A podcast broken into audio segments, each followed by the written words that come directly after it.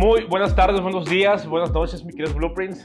Estamos aquí, este, pues muy emocionados en nuevo episodio. Hoy es, pues nos acabamos de dar cuenta que es Día del Arquitecto, creo que también Día del Café. Aquí con el arquitecto Ulises Omar Zúñiga, que tengo aquí el, honor de, de entrevistarlo. Eh, ahorita lo voy a dejar para que se presente, para que nos practique un poco de su, de su trayectoria. Y pues bueno, Arqui, muchas gracias por, por darme su tiempo aquí en, el café, aquí en el, en el taller. ¿Cómo está? Bien, muy bien. Muchas gracias por, por venir. por venir hasta acá, güey. Sí, güey, te viniste hasta acá. Hasta nada, solamente por la... Solo a esto. Solo a esto, la neta, casi, casi solo esto para, para la entrevista, porque realmente sí es importante que la gente que nos está viendo, nos está escuchando, pues vea la, las experiencias de otros arquitectos que, este, que nos se salieron un poco de la, de la zona de ser pura arquitectura, ¿no? Que tú, a ti te ha ido muy bien en la cuestión arquitectónica, pero que ya vamos a empezar a hablar de eso. Eh, Arki, nada más para poder em empezar con la, con la entrevista, este, pues la primera pregunta que siempre le hago a todos mis invitados. ¿Por qué arquitecto? ¿Por qué ser arquitecto? ¿Por qué, ¿Por qué quiso estudiar arquitectura desde chico, desde que tiene razón? ¿Cómo ¿Quiere, fue? ¿Quiere la respuesta corta o la, o la larga? La que gusta, aquí tenemos tiempo. bueno, yo, bueno, yo soy de un pueblito que se llama Ciudad Constitución. Tú eres de Cachana, ¿no? Santa Rosalía. O sea, somos del mismo... La diferencia entre Cachana y Ciudad Constitución es que, pues en Constitución no hay nada, o sea, che, es un desierto. No me quería decir, pero... de hecho, el municipio se llama Comondú, ¿no? Comondú. Y le dicen Polvondú, ¿no? O sea, eso es madre, no hay nada. ¿no? Sí, o sea, para la gente que no, que no, no ubica nada de lo que estamos hablando, es la península Baja California Sur. Todo el mundo conoce Los Cabos y La Paz, nada más, ¿no? Uh -huh. Este, de donde es el arquitecto es un poquito más al norte de La Paz, Baja California. Yo estoy más al norte todavía, uh -huh. lo que más o menos ubique. Este, entonces cuando yo, mi infancia fue muy bonita, pues, pues un pueblo chiquito, ¿no? Pero pues ahí no hay arquitectos, ¿no? O sea, es, no hay, creo que nada más cuando ya estaba yo en la prepa llegué a conocer a un arquitecto. Un de constitución. Pero pues todo es autoconstrucción, es hacerte tú tus propias cosas, este. Pero eh, mi abuelo era albañil, mi mamá es de Michoacán. Ok. Entonces, mi abuelo, cuando mi mamá era niña, eh, se dedicaba a construir casas, las construía, las vendía y fue armando como un patrimonio. Nada más que se enfermó y pues perdió todo, ¿no? Entonces mi mamá cuando era niño, me acuerdo mucho que siempre me ponía a dibujar así en las libretas. Ah, no, que con cuadritos, ¿no? Como, ah, imagínate tu casa. Y este, y ella pues no estudió nada de arquitectura o algo así, pero tenía esa noción de la construcción por mi abuelo, ¿no? Y okay. sus hermanos que pues también eran albañiles, ¿no? Y este, me acuerdo mucho, pues el sueño de toda mamá siempre es tener su casa, su casita, ¿no? Pues, me acuerdo mucho cuando yo era niño que íbamos en el carro con mi mamá, íbamos a ver casas en el pueblo, ¿no? Pues íbamos a las... Col bueno, ahí lo fresón, pues no es fresón realmente, ¿no? Ajá. Pero íbamos a ver las casas afuera desde el carro. Me acuerdo así en la noche, ¿no? Irás así en la noche a ver las casas y mi mamá mira, está bien padre, tiene estos arcos, ¿no? Este. Y... Ahí mismo Constitución. Sí, güey, pues te digo que no había arquitectos, o sea, era cosas que la gente construía. Entonces, como que mi mamá soñaba mucho con su casa y me hacía dibujar, ¿no? Pues como si, si la fuera a construir, ¿no? okay. Este, realmente, pues nunca tuvimos una casa, ¿no? Siempre rentamos. Ok. Eh, yo en mi infancia vivimos en dos casas, una en la que asustaban, este, okay. que eso es toda una historia cabrona, ¿no? Porque nos llegaron a asustar muchas veces muy feo. ¿Ah, neta? O sea, sí. Sí, sí, güey, sí, cabrón. Órale. De hecho, esa casa era en L, ¿no? Era una casa en L y tenía un techo de asbesto. Ok. Entonces era, pues casi como una bodega, pero pues es, es como en los ranchos, güey. Tengo recuerdos muy bonitos de, de mi infancia ahí, porque no había bardas entre las casas. Sí, Sí, tú seguro viviste Sí, eso, sí, güey. sí, o sea, la gente afuera ahí. Y está cabroncísimo, güey. O sea, sí, la eso es una neta, chingonería. este, de niño en el desmadre, con un chingo de niños, este, me acuerdo mis tardes, este, jugando fútbol, ¿no? Y hasta que anocheciera y anochecía y seguías jugando fútbol en la oscuridad, ¿no? y jugando, este, pues, a las correteadas, a las escondidas, ¿no? Estaba bien perro, güey, la neta. Sí, sí, la neta, sí.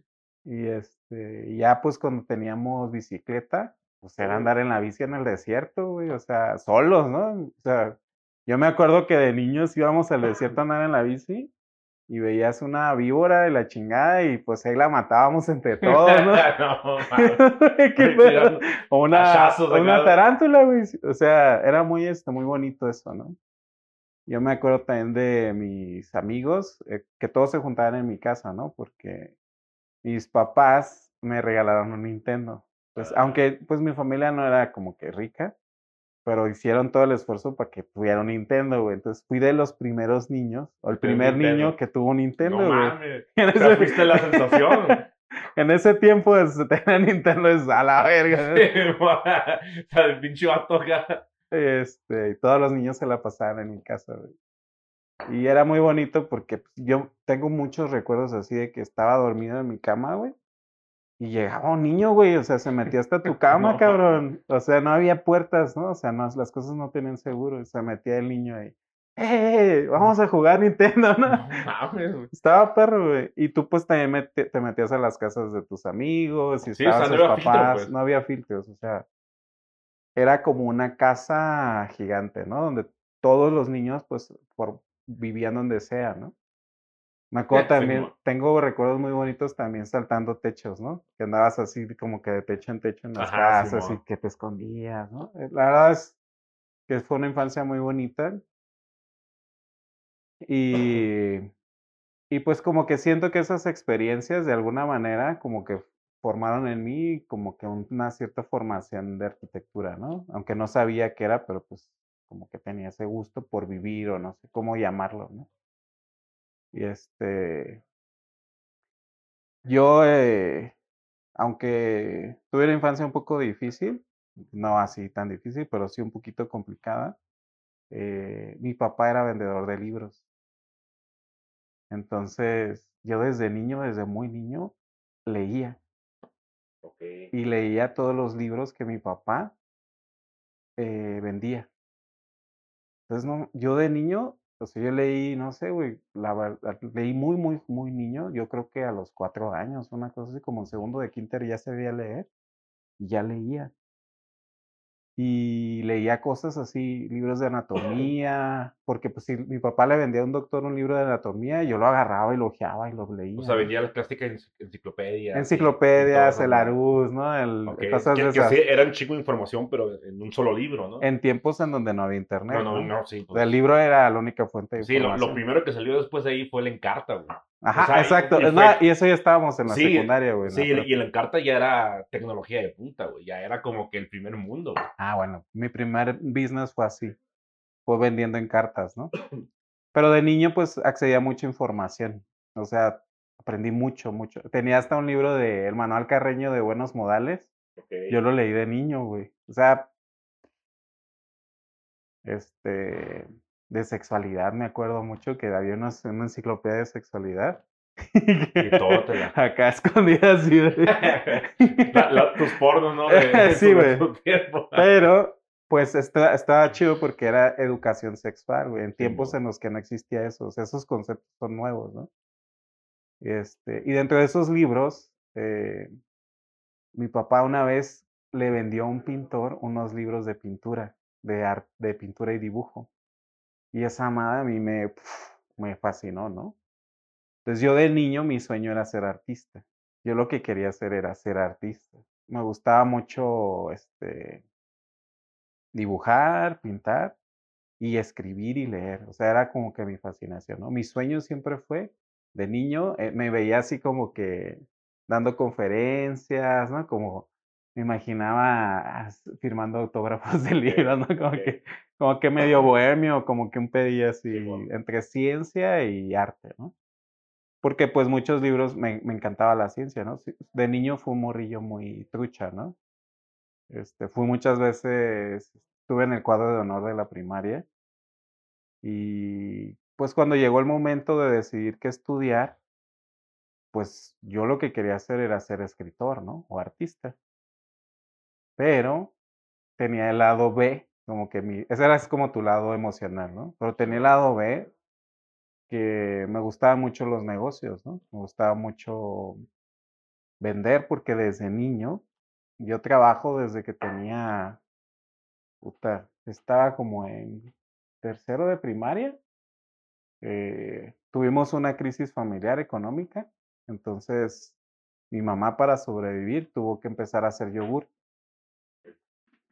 Y este y yo iba a vender ese yogur a la calle. Entonces era de como los niños que andan en la calle vendiendo cosas, así era yo de niño, iba con mi hermana, iba con mi charolita de yogur. Y mi papá siendo vendedor de libros, pues me enseñó a vender, ¿no? Entonces de- desde morrillo andaba acá, ah, no, no, no, no, ofreciendo yogur, ¿no? Y pues tenía esa vena de las ventas, ¿no? Entonces, y ya cuando fui creciendo, pues a la par que estaba estudiando, pues yo me dedicaba a cobrar, a hacer la cobranza de los libros, a abrir nuevas sucursales vendiendo yogur, ¿no? Vendíamos, yo conozco Cachana porque cuando era niño íbamos a vender yogur hasta Cachana, güey. O sea, el, Ah, el pinche imperio del yogur se... Ah, se armó buen imperio. Sí, sí, güey. O sea, eh, me acuerdo que en O sea, ese... tu mamá hacía el yogur, o sea, hacía. Lo hacíamos todos. O sea, al principio, cuando yo vendía en la calle, estaba niño, ¿no? Te, digo, estaba en tercero de primaria. Eh, nada más mi mamá lo hacía para sobrevivir, porque pues hubo ahí como que pedos, no teníamos dinero. Y conforme fue creciendo esa madre y mi papá regresó a la casa, empezó, mi papá le metió, pues, vendedor, güey, empezó a abrir pinche, ya no vendía este, individualmente, sino abrir puntos de venta en las tienditas, ¿no? Ok. Todavía me acuerdo la primera vez que fuimos a abrir el primer punto de venta. Y ese primer punto de venta, güey, yo lo abrí, güey. Porque yo, cuando, como andaba vendiendo yogur así en la calle, un día se me ocurrió entrar a la tienda. Entonces le dije al de la tiendita que si me compraba yogur, güey. Entonces el güey me dijo, o que no, cabrón, o sea, yo vendo yogur, ¿cómo te voy a comprar Sí, no, yogur? Sí, Le dije, pues, ¿a cuánto te venden el yogur? No, pues, que a tanto. Y le dije, no, yo te lo vendo, güey. Es de mejor calidad que ese pinche yogur que tienes ahí en el refri. O sea, era un yogur de línea, pues, de. de Ajá, marca, sí, pues. Danone, ¿no? Lala. ¿no? Y ya, güey, me dijo, no, no, no, no. Entonces, sí, pues, en, yo le dije a mi papá, ¿no? Porque mi papá no estaba en la casa, esta- andaba afuera y ya regresó, ¿no? Entonces, cuando regresó, le dije, ¿sabes qué? Pues de niño, imagínate, tenía, estaba en tercero de primaria, ¿cuántos años tenía? Como ocho, nueve años, diez años, güey. Ocho años, ajá, ocho años. ahí. yo le, me acuerdo que le dije, oye, fíjate que fui con este vato y este, y no me quiso comprar, pero me acompaña a seguirle a vender ese cabrón, ¿no? Y pues mi papá fue y cerró la venta y le vendió, ¿no? Y fue el primer cliente. Y de ahí empezamos a abrir este tienditas. Y hasta cachando, pues. Sí, el, el negocio empezó Ciudad Constitución, Insurgentes, Loreto y alcanzamos a llegar a, a Cachana. Entonces mi infancia fue de mucho trabajo, de mucho, pues estudiaba a mediodía, hacía la tarea y toda la tarde vender yogur, prepararlo. Es, es un trabajo difícil porque tienes que hervir la leche, tienes que preparar el yogur, te tienes que levantar en la madrugada y pues servir un chingo de vasitos, güey. Yo recuerdo que más o menos hacíamos como unos cinco mil vasitos, güey. En la familia, era un negocio familiar. Pero, De niño, güey. ¿Diario? Yo creo que eso era como una o dos veces a la semana. No, pero tenemos un chingo, güey. lavar las ollas. La olla era un, no era una olla, era, mandamos fabricar una caja de acero inoxidable grande Ah, y unos bulbos para calentarle la madre. Era ir al rancho a traer las, la leche, ¿no? Entonces, cuando tuve que decidir qué estudiar, pues traía todo ese pedo de, pues, es como que algo natural, ¿no? De alguna manera, que sabes vender, te gusta, te gustan los negocios.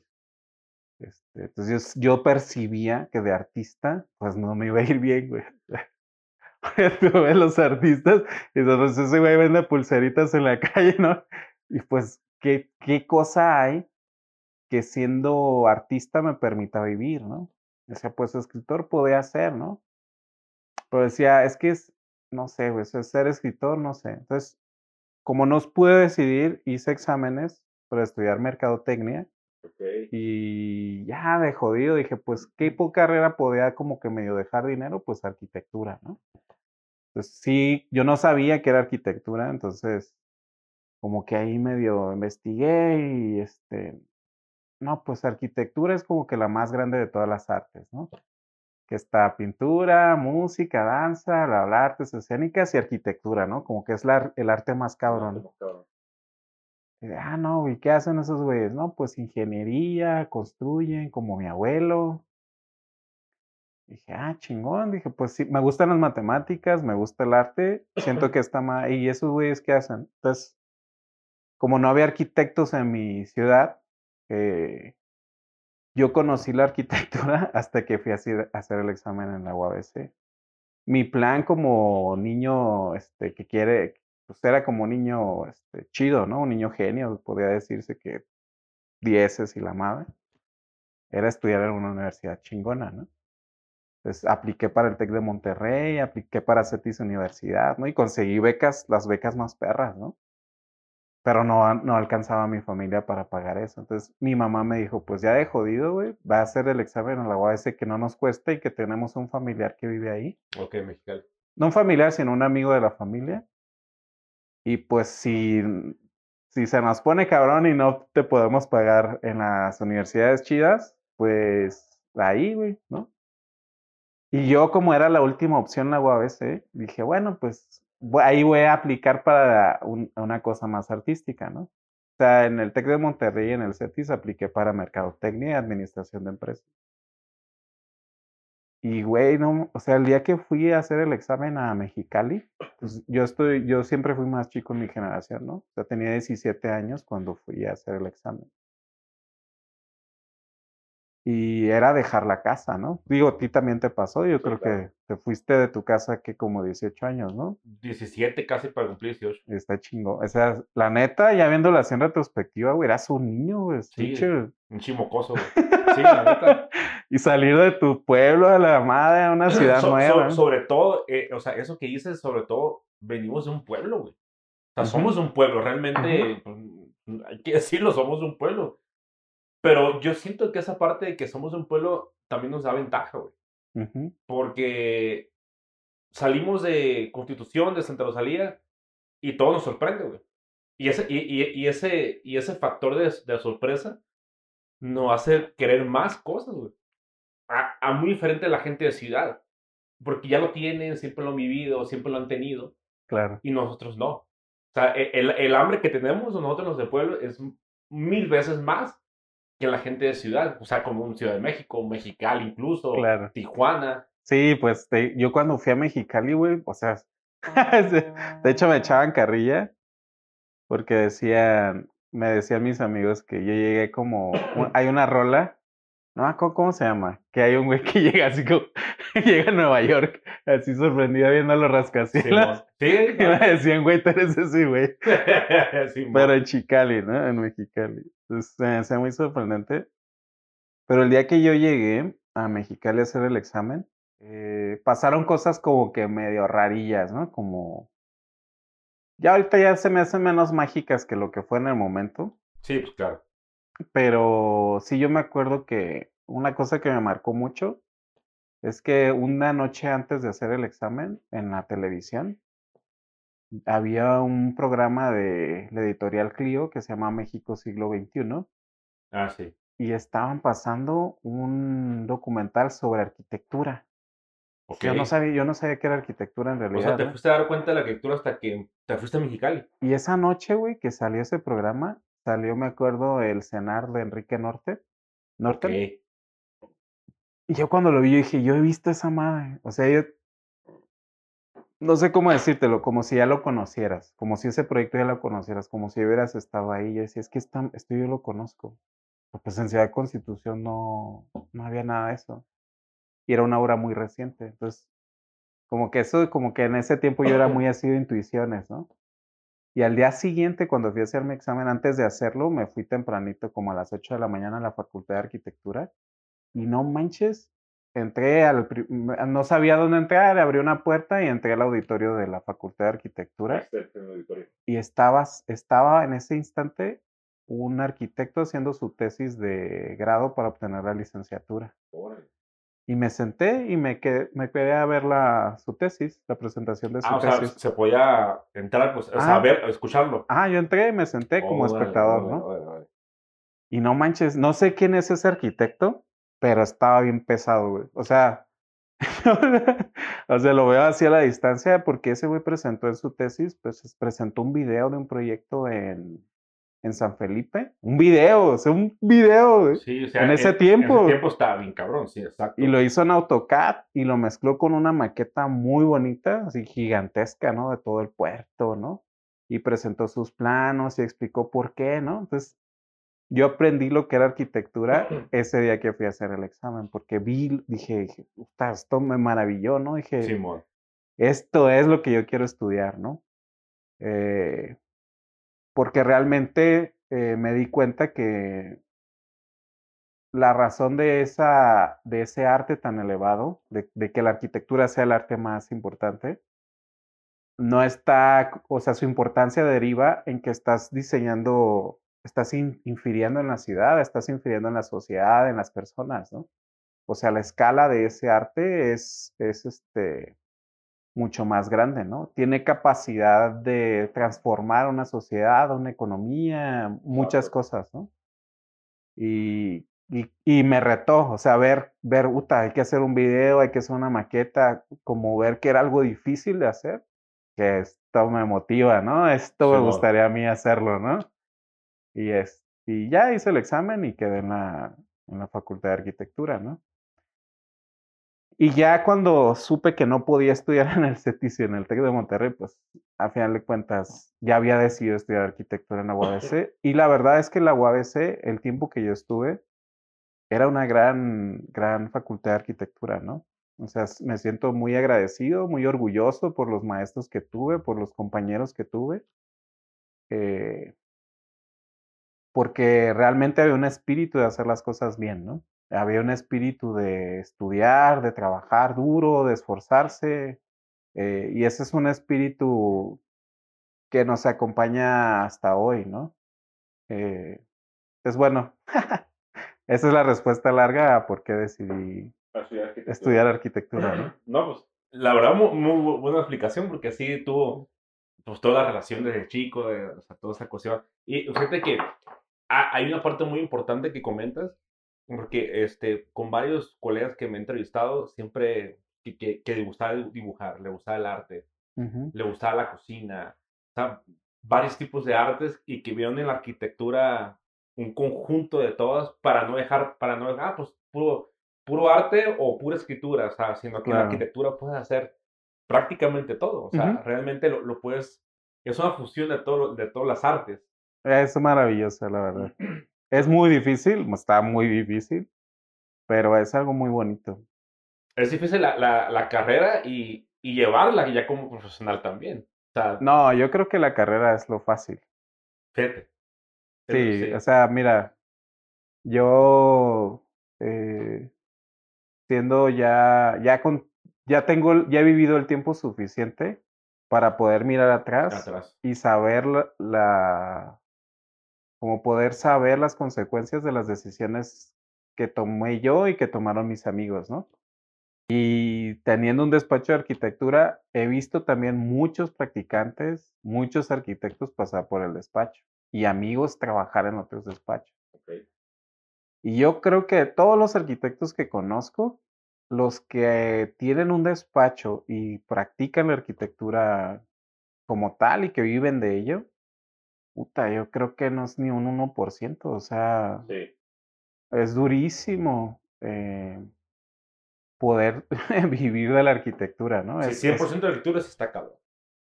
Eh, y yo creo que un poco por lo que he visto del podcast y, y la intención que traes, ¿no? Con este proyecto, eh, uno muy fácilmente se da cuenta cuando sale, cuando egresas, que está muy cabrón.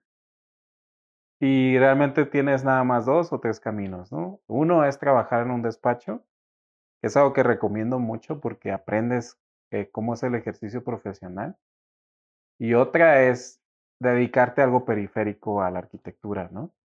Eh, que hay muchísimas cosas que hacer. Uno normalmente cuando está estudiando, y es algo que le digo a los practicantes que entran al taller, sea, no tienes por qué ser arquitecto, la gente está muy cabrón, o sea, yo siempre cuando recibo a alguien al taller, en vez de animarlo a... que siga arquitectura. Le digo, güey, no, no te metas en este pedo, ¿no? Eh, mira, o sea, no es necesario que seas arquitecto. No es obligación por No, no, no, estudiaste arquitectura, no es algo que tengas que ser arquitecto, puedes ser muchas cosas.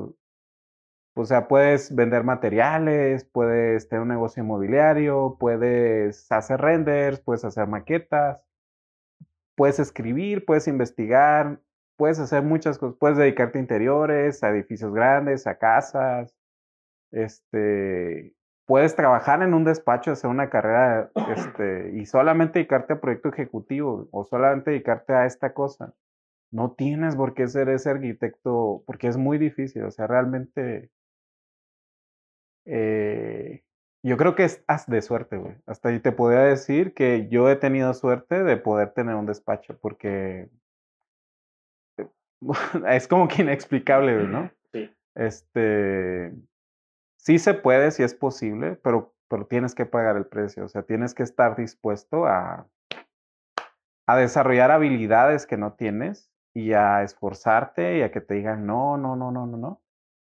Y creo que en muchos sentidos el éxito que yo he tenido o haber logrado tener un despacho en la Ciudad de México siendo de Ciudad Constitución es porque aprendí a vender desde muy niño, ¿no?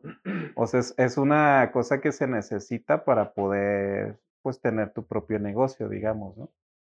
Porque, y eso siempre se lo digo a los practicantes, ¿no? Como, mira, imagínate que yo cuando vine aquí, es como si a ti te fueran y te aventaran a Berlín y te dejan poner un despacho, güey. Sí, sí, tal cual. Realmente sí. Pues, ¿cómo? No conozco a nadie, no hablo el idioma, no, me, no sé cómo está el rollo aquí con la cultura, ¿no? Este, sí se puede, es, es este, posible, claro que sí, pero es difícil, ¿no?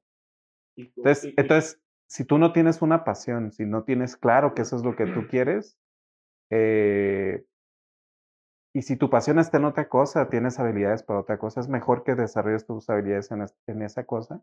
Y probablemente te va a ir mejor que un arquitecto. O sea, uno muchas veces menosprecia, ay, este, uy, no, ese vato nomás vende materiales. Güey, o sea, hay gente que tiene... vende un chingo, güey. y puede irle mejor económicamente que a ti, ¿no? Todo depende de dónde esté tu corazón. O sea, a qué es, qué es lo que a ti te gusta hacer, qué es lo que, dónde tienes tu talento, ¿no? No está mal eh, dedicarte a algo que aporte a la arquitectura, porque aparte de la arquitectura es algo, es una disciplina que se nutre de muchas disciplinas, no es algo que hace una sola persona, ¿no? Entonces, muchas veces uno quiere ser el director de orquesta, pero podría ser un, un músico, ¿no? Dentro de esa orquesta. Pero, no, pasa nada. no, y está bien y se necesita. La arquitectura necesita de eso. De hecho, yo, por ejemplo, ¿qué no daría por tener un buen constructor, no? O sea, hace mucha más falta un constructor chingón, responsable, un buen carpintero, güey, un carpintero puntual, chingón, a tiempo, que sepa usar es, eh, SketchUp, ¿no? Eso es lo que hace falta en realidad. Pero uno cuando estudia arquitectura, pues no ve eso, no quiere ser el director de orquesta. Pero podías poner un taller de carpintería, güey, y podía irte muy bien, porque es un buen mercado, y si te gusta la carpintería, pues te puedes desarrollar muy chido, ¿no? Y realmente eso viene mucho de, este, de, de la misma sociedad, a lo mejor, o el, o el ego del arquitecto, de decir, pues yo, yo estudio arquitectura y no, ¿y cómo voy, a, cómo voy a vender material, como dices tú?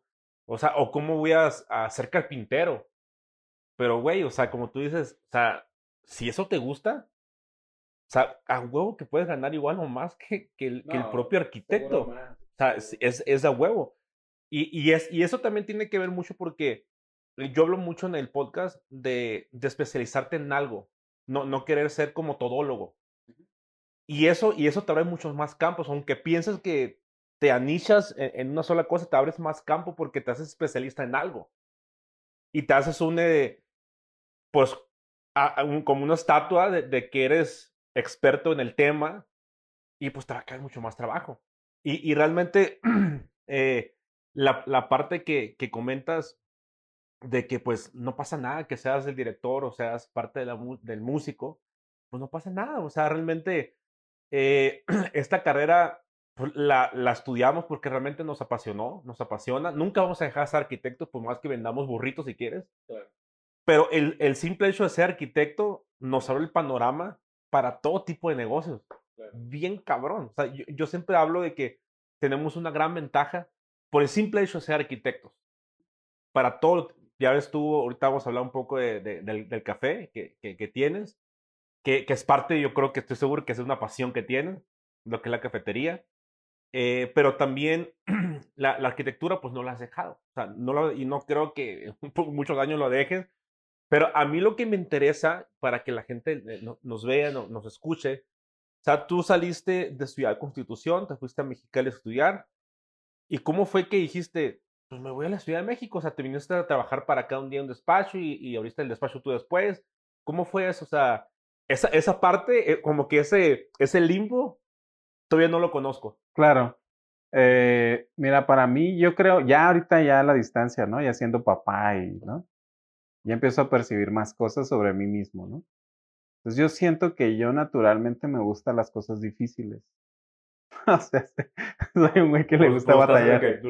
es un güey que le gusta batallar, ¿no? Así podría definirme, ¿no?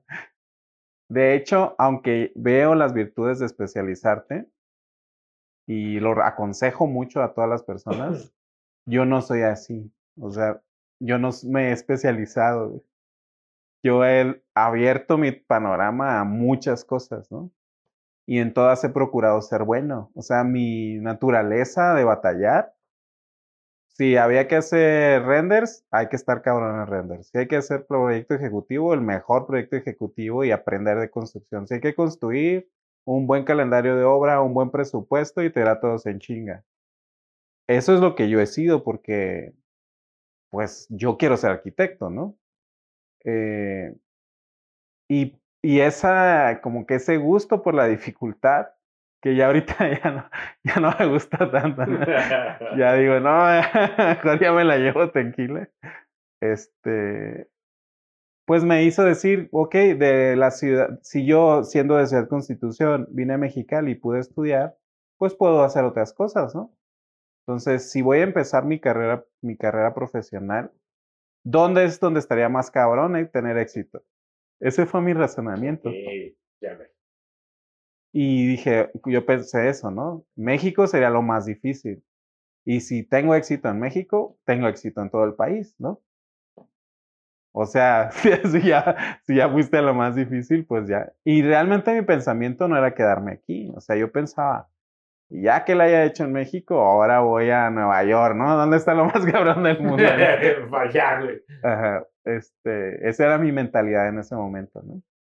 Por eso decidí venirme para acá. Y unas circunstancias que se acomodaron para que yo pudiera venir aquí, ¿no? O sea, también muchas cosas son de suerte, es lo que te digo.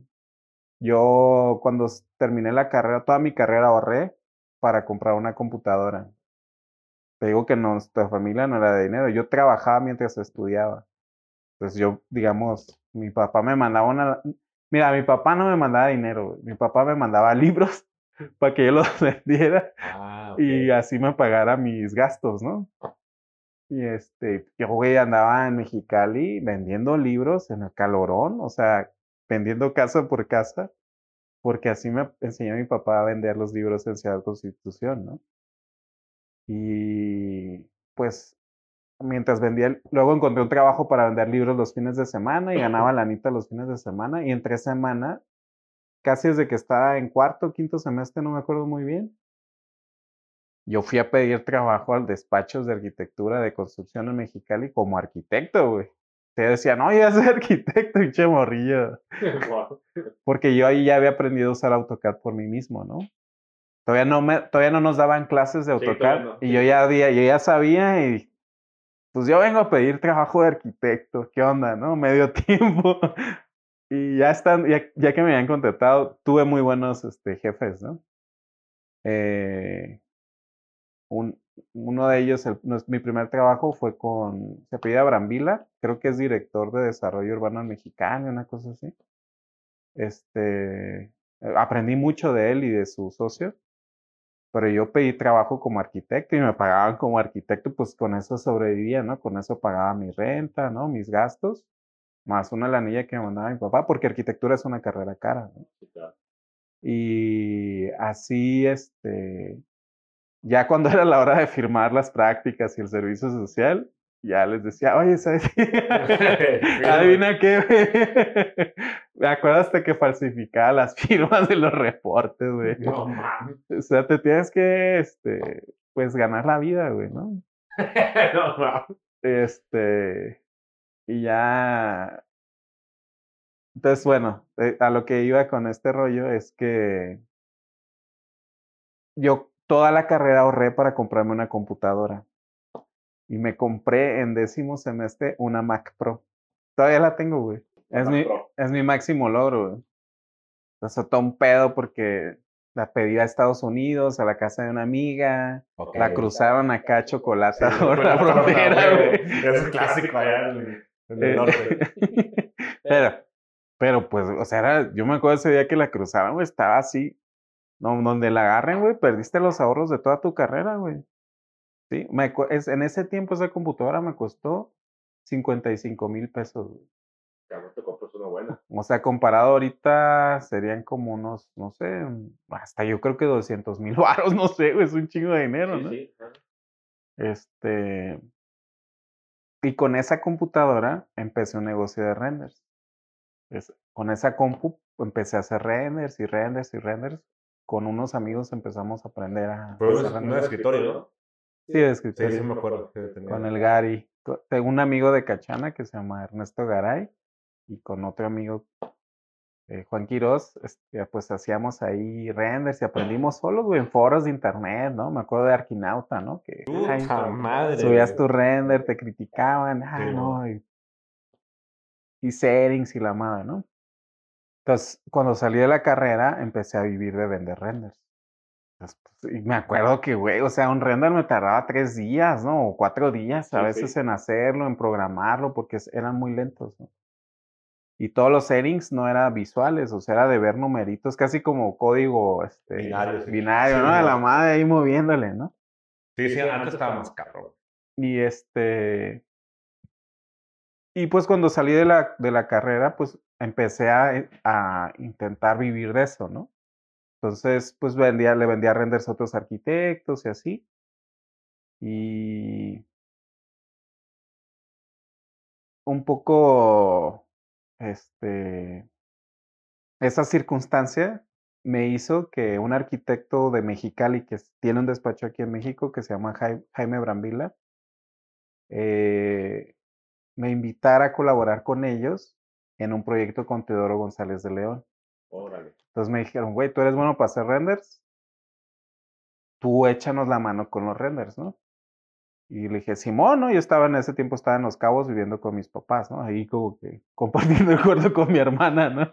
Yo estaba perrado ahí, pero con mi compu cabrona, ¿no? Y este, y me le dije, sí, a huevo, ¿no? Dijo, sí, pues nada, es que necesitamos que te vengas para acá, porque, Para acá ha sido a México. Ciudad de México, porque, pues es, es, es con Teodoro, güey, o sea, Sí, y dije, no, sí, a huevo, güey. Y- Ahorita. y ese día, güey, o sea, ese día compré el boleto, al día siguiente me, me lancé. Creo que pedí prestado para el boleto, una cosa así, o creo que ellos me lo pagaron. Me dijo Jaime, pues quédate en mi casa para que no gastes en renta y la madre, y pues órale, güey. Y pues así llegué a la Ciudad de México, güey, con suerte, ¿no? De suerte, ¿no?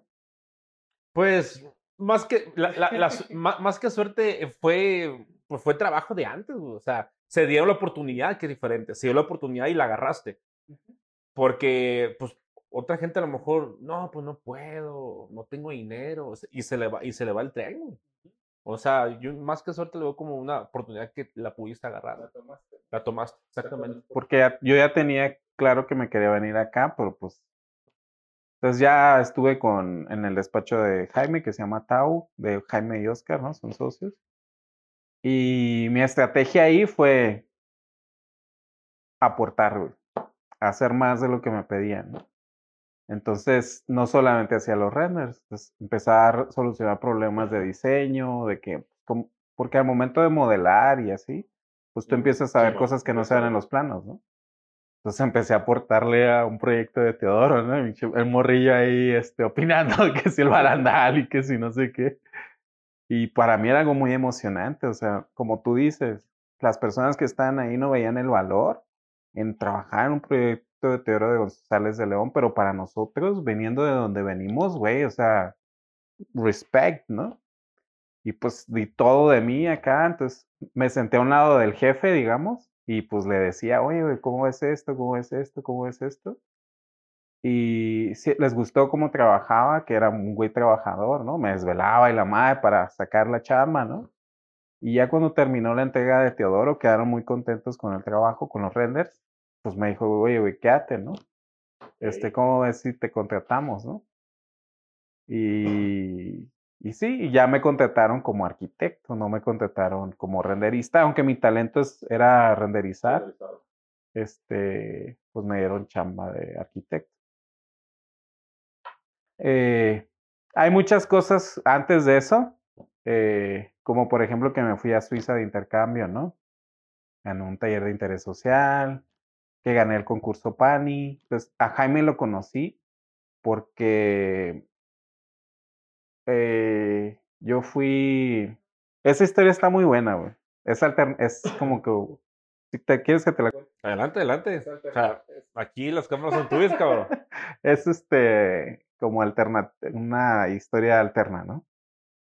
Porque eh, cuando yo estaba en la universidad, este, se hizo la convocatoria para el taller internacional de vivienda de interés social, que creo que ya Onchi platicó algo sobre eso. Sí, sí, sí. Que pueden ver el video de Onchi para, para que sepan qué es eso, ¿no? O sea, eh te, te, fuiste con Onchi entonces. Ah, ok, ese fue el viaje. All right, all right. Pero eh, eh, eso estuvo muy cabrón y creo que es algo bueno que podía, pues que la gente vea, ¿no? Cómo se hacen las cosas. Porque yo me acuerdo que cuando salió la convocatoria, ya tenían seleccionados a los, a los estudiantes de la Facultad de Arquitectura que quería el director mandar. Y pues yo no estaba en esa selección, güey. Yo era un chemorrillo vago, ¿no? Entonces, que falsificaba firmas de... Y era, yo era muy antisocial en la universidad, o sea, no tenía amigos, era así, ¿no? Yo creo que pues no le caía bien a muchas personas, ¿no? Era un güey rebelde que se peleaba con los maestros, o sea, no era yo una persona grata para... para la gente. Y era como que muy este, antisocial y muy antisistema, ¿no? Pero cuando yo, y publicaron, haz de cuenta que la convocatoria la Universidad de Mendricio tenía, no sé, tres meses. Y la publicaron, como faltando una semana, güey. Ah, no, pues aquí está, ¿no? En una semana, pues quien manda el portafolio, chingón, ¿no? Yo sé eso porque yo me metí a la página de, de Mendricio y investigué y dije, güey, esta convocatoria tiene un chingo de tiempo, ¿no? Y decía en la convocatoria, pues, que se iba a hacer, que, que se hiciera una selección en la universidad y bla, bla, ¿no? Entonces dije, chingue su madre, o sea, quiero ir a Suiza, o sea, uno de mis sueños de niño era visitar Europa un día, ¿no? Yo conocí primero Europa que Estados Unidos, güey. No tenía visa para estar, entrar a Estados Unidos. Entonces me acuerdo mucho que cuando salió la convocatoria, tenía entregas finales, eran tiempos de entregas finales. Y a la chingada dije, voy a reprobar lo que tenga que reprobar, pero me voy a dedicar a hacer mi portafolio, cabrón, y lo voy a meter a la convocatoria en una semana. Y dejé todo y me pude hacer mi portafolio. O sea, tronaste ese semestre, pues. No, no el semestre, pero varias materias las troné porque no entregué. Pero metí mi portafolio, güey. Y ese portafolio lo vieron los, la Universidad de Suiza, ¿no? Y me seleccionaron. Y entré, o sea, Barridita. Entré a huevo, güey. Iban en el avión y te subiste de repente acá. Sí, o sea, ya, estaba armado el kit de quiénes iban a ir y bla, bla, bla. Y ni madre, güey. Entré, entré yo así. No, cabrón, yo también quiero, güey. ¿No? Y este. Y pues, imagínate, en esos tiempos mi familia estaba pasando por un momento difícil, ¿no? Pues yo trabajaba para pagarme la escuela. Imagínate irte a Suiza, aunque supuestamente pues te pagan los gastos, nos iban a dar un tiempo adicional para viajar por Europa, pero pues tú sabes, güey, tú vienes de Cachana, güey. tú sabes que pues está difícil, ¿no? Entonces me acuerdo, güey, que, no, pues que sí te seleccionaron, ¡uh! Y, ¡uh! A conseguir lana, güey. ¿De dónde consigues dinero, cabrón? Para irte a pagar un viaje a Europa a esa edad. Tenía, yo creo que 21, 22 años, ¿no? Entré a los 17 años y eso fue como en sexto semestre. Tenía 20 años, güey. Entonces empecé a, a, pedir una carta de esas para que te den dinero, ¿no? No me acuerdo cómo se llaman, pero empecé a repartir a todos los despachos de arquitectura, a presentarme, oye, ¿sabes qué? Me becaron para ir a, a Suiza, este, apóyame con una lana, ¿no? Y me acuerdo mucho de un este, maestro de la facultad que después Sonchi trabajó con él, que era ese ingeniero, no me acuerdo su nombre, pero ese vato me dio una lana, güey. Ese güey nunca lo... Se llama Joaquín. ¿Es Joaquín? Sí, creo que sí se llama Joaquín. Soy muy malo, tengo muy mala memoria. Ajá. Estructurista. Sí, ese güey. y yo me acuerdo que lo respetaba mucho a él. Ese cabrón es muy buen maestro. A mí me dio clases, güey. Muy cabrón está, güey. Eh, me encantaban sus clases y me imponía mucho respeto, güey. Y cuando fui a pedirle apoyo, es que eso sí me dio mal encarado. ¿Qué, ¿Qué pedo? Ya le conté, la madre. ¿Cuánto necesitas, no? Que no, pues, pues es un chingo, güey. es un marote, güey. Dijo, ahí te va, cabrón. qué chingón, Un varo, güey. No todo, pero un varito bien, güey. Bien dado, güey. Sin cara, sin sin este, me vas a estar agradecido toda tu vida, no, güey, o sea, bien dadito así, pues ahí va, güey.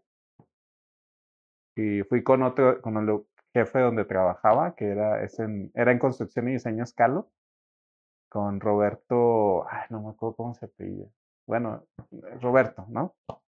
Y, y Víctor, ¿no? Que eran, son hermanos y son los que tenían la constructora igual, güey. Y le dije a Roberto, oye, me acuerdo que en ese tiempo, este, yo andaba pelón, ¿no? Me decía pelón. Me decía, ¿qué hago, pinche pelón, no? y le dije, güey, mira, me gané esta beca. Órale, pinche pelón, ¿no? ¿De dónde saliste, cabrón? sí. Y ya, este, le dije, no, pues sí me seleccionaron, güey. Y igual, güey. Un varo, güey. Y pues ya lo demás lo completé ahí de apoyillos, ¿no? Y así. Y pues conseguí dinero para ir a, a Suiza, ¿no? Y eso nos cambió la vida, creo que a todos los que fuimos. O sea, creo que por razón de edad, por ser chicos, porque lo conocimos la arquitectura de cerca, por la escuela a la que fuimos, porque en la Universidad de Mendricio, pues daban clases Olgiati, Peter Sumtor, Carmen Pinoche, o sea, arquitectos muy cabrones. Sí, ya, para mí era un sueño estar en Mexicali, ir ahí a lo mejor del mundo fue. Y no fue fue lo que vimos en el taller, las dinámicas de trabajo, la manera de trabajar y todo eso, pues para mí fue más que nada eh, conocer cómo es realmente la arquitectura, porque en Mexicali, pues, pues sí es mejor que Ciudad Constitución, pero pues todos son zonas industriales, güey, ¿no? Sí, sí. Y no hay, no hay, o sea, hay pocos arquitectos que ejercen realmente la arquitectura, ¿no? Entonces, ver acá, ¿no? Que los conceptos y que las maquetas, Sumtor, por ejemplo, sus clases de diseño, primero hacían una maqueta que transmitiera una emoción y luego hacían los planos, ¿no? O sea, para mí eso fue, no así digo, ¡ay, güey! ¿no? Totalmente contrario, pues, cuando, la maqueta era, era, lo último, pues. Y luego ver cómo hablaban, lo que decían, los conceptos, ¿no? Incluso estar ahí, pues, ¿no? En otro idioma, y fue algo muy rico, o sea, nuestro espíritu se pues, enriqueció ahí muy, muy cabrón. Nuestra mente y nuestro espíritu, nuestro corazón. Y luego ir a recorrer Europa, puta, te enseño, güey, ¿no? Y... Todo lo, todo lo que estudiaste, ¿no? Todo lo que, incluso desde chico en la carrera, o sea, estudiaste y ya verlo, güey. Y, y verlo y vivirlo y respirarlo y ver cómo funciona, cómo se mueve la gente. Y ver también, este, sentirte defraudado también, ¿no? Porque había obras que tú, que visitamos, que me acuerdo mucho de una de Frank Gehry en el museo, en Vitra, que visitamos y esto es una porquería, güey, ¿no? O sea, es un chingo de fotos y premiada de la madre. Esto está horrible, ¿no? esto no, no, no, no. No tiene, no tiene el sustento que he visto en otras obras que he visitado, ¿no? Por ejemplo, Ronchamp, puta, visitar Ronchamp fue así es la meca, ¿no? O sea, y, y ahora la distancia me doy cuenta que es un recorrido que se construye desde que la ves a la distancia en un libro, desde ahí ya se está construyendo la experiencia de lo que vas a ver cuando la visitas, ¿no? Llegas a Roncham a través de un tren, ¿no? Llegas a un pueblito, Roncham está arriba de un monte, de una colina, ¿no? Entonces tienes que caminar y subir toda la colina, ¿no? Y es, es como una espiral, ¿no? Entonces vas caminando y el bosque pues está cerrado, ¿no? Entonces cada vuelta que das sientes que ya la vas a ver, sientes que ya la vas a ver y se va generando una expectación, ¿no? Ah, ya, ya voy a llegar, ya voy a llegar. Y, y es duro, es difícil, te cuesta trabajo caminar porque está empinado, ¿no? Y con tu este mochilita de, de, si tú de mochilero, pues acá. imagínate el paisaje así lleno de neblina, ¿no? Arriba de un cerro, o sea, una experiencia súper chingona. Y ya cuando llegas al templo, pues tu espíritu está más que listo para maravillarse de, de la arquitectura, ¿no? Y eso pues nos cambió por completo, ¿no? Entonces ya cuando regresamos, este, pues ya traíamos otro chip completamente otra manera de ver las cosas, ¿no? Y para mí ese momento como profesionalmente fue algo que, que me marcó, ¿no? Eh, después de eso, cuando regresé, pues estuve en la carrera, este, perdimos un semestre, ahí fue donde te conocí porque duramos un semestre más porque ese semestre, creo que nos validaron muchas materias como que, de hecho, esa sensación estuvo chida porque te sentías como rockstar, ¿no? Como que, ah, el güey que no cursó las materias, pero como se fue a Suiza, lo pasaron, ¿no? Y este, ya, bueno, entonces regresamos, ¿no? Empezamos a trabajar, los proyectos, ya empezamos a hacer proyectos más interesantes, creo que todos. Ya, ya, al menos panorama. Y mucho más, con más madurez, ¿no? O sea, explorando ya otro tipo de cosas. Y este, en ese tiempo, eh, pues yo dije, pues ya no puedo trabajar en una constructora, güey. ¿No? Ya ahí ya cambió mi chip. Entonces dije, tengo que trabajar donde se haga arquitectura. Entonces, de todos los despachos que hay, ¿en cuáles sí se hace arquitectura, no? Y pues estaba Mario Carranza y estaba, no me acuerdo cómo se llama, otro arquitecto Muñoz, algo así, o Muñiz, Muñoz, que creo que acaba de morir hace poco y fui a meter, pues, a meter mi currículum, ¿no? Pues ya haber ido a Suiza ya, ah, no, ya te abre las puertas, ¿no? Eso es un garrancho, ¿no? Ajá, entonces, pero güey, yo cuando trabajaba en diseño y construcción escalo ganaba, no sé, 12 mil pesos al mes, una cosa así, porque ya me había ganado mi puesto de arquitecto, aunque era un morrito. Y con Carranza, a Carranza lo, me, lo conocí porque Carranza le diseñaba cosas a ellos, a los de construcción y diseño escalo. Yo nunca tomé clases con él, porque como yo trabajaba en la carrera, yo era de los del turno de la tarde, que está ahí en zarra, la pinche noche, ¿no? Todo madeado después de trabajar. La verdad no es por ser mamón ni nada, pero pues, los maestros no son de la misma calidad que los de la mañana, o siendo honestos, ¿no, güey? Y tus compañeros, pues también ya están en otro pedo, pues madres solteras, güey, este, güey, es que trabajamos en la obra, o sea, es otra dinámica de la tarde, güey. Sí, pues son gente que ya tiene responsabilidad, güey. Que ya está viendo la vida en serio, pues. Y pues con ellos nunca pude, o sea, pues sí nos cotorreamos así, pero no tenía mucha conexión intelectual, digamos, como pues de hablar de arquitectura en los términos que los había aprendido en Suiza, ¿no? Y la constructora tampoco, güey, entonces me sentí así como que medio perdido, ¿no? En Mexicali, pues aquí qué pedo, ¿no? No, no tengo con quién hablar de arquitectura, ¿no? Y me acuerdo mucho que me sentía así porque yo intentaba hablar con alguien de arquitectura y como que, ay, ya, güey, ponte a jalar, ¿no? Chingale, güey, ¿no? Bueno, entonces para no hacer el cuento largo, eh, pues cuando fui a trabajar con Carranza, Carranza me dijo, o sea, no tengo jale, O sea, no tengo, no tengo trabajo, güey. O sea, a ver cómo la haces, pero. Y yo le dije, sí, pero yo quiero trabajar con usted. Pues sí, pero no tengo trabajo, güey. No te puedo contratar, no tengo trabajo, no tengo dinero, güey. No, no puedo pagar un sueldo de nadie, ¿no? Y este, me acuerdo que le dije, no, pues no importa, o sea, yo quiero trabajar con usted, ¿no? Y, es- y, no- y estuve insistiendo. Tenía una chica, me acuerdo, muy guapa, que trabajaba con él. Que de hecho cuando yo fui a la entrevista me gustó, ¿no? Porque era así como que muy seria, ¿no? Muy así. Y este. Y ya, pues te iba chingue y chingue, güey. O sea, yo creo que iba por lo menos una vez al mes durante seis meses. O sea, ya te he dicho que no, pero tú ibas. Yo iba, iba, iba y le decía, no, ¿qué onda? Ya está, no, que no, no, que no, no, que no. Y veía la morra y decía, "Hije, decía, esta morra me está quitando el jale, ¿no? Y este, hasta que un día renunció ella, porque salió y tenía que hacer otras cosas, algo así, y ya. Aquí y ya le dije, no, pues, no, ¿cómo ve? Dijo, pues, éntrale, ¿no? Pero me dijo, ¿sabes qué? Pues no te puedo pagar mucho, ¿no? O sea, yo te puedo pagar esto, güey. Y pues en ese tiempo no era nada, güey. O sea, yo creo que era como una tercera parte de lo que ganaba, güey. Dije, no hay pedo. No hay pedo. Venga, che. Estuvo muy bonito y yo creo que esa fue la segunda cosa que marcó mi carrera como arquitecto. Porque con Carranza, no, hombre, güey, o sea, aprendí muchísimas cosas más allá de lo profesional, podría decirse, ¿no? Porque es un vato, es como una persona muy, muy interesante, güey, ¿no? Es un vato que habla poco. No usa la computadora, ¿no? O sea, él todo lo diseñaba en su respirador. Entonces yo era el que agarraba sus dibujos a mano y los pasaba a la computadora. Ese era mi trabajo, ¿no?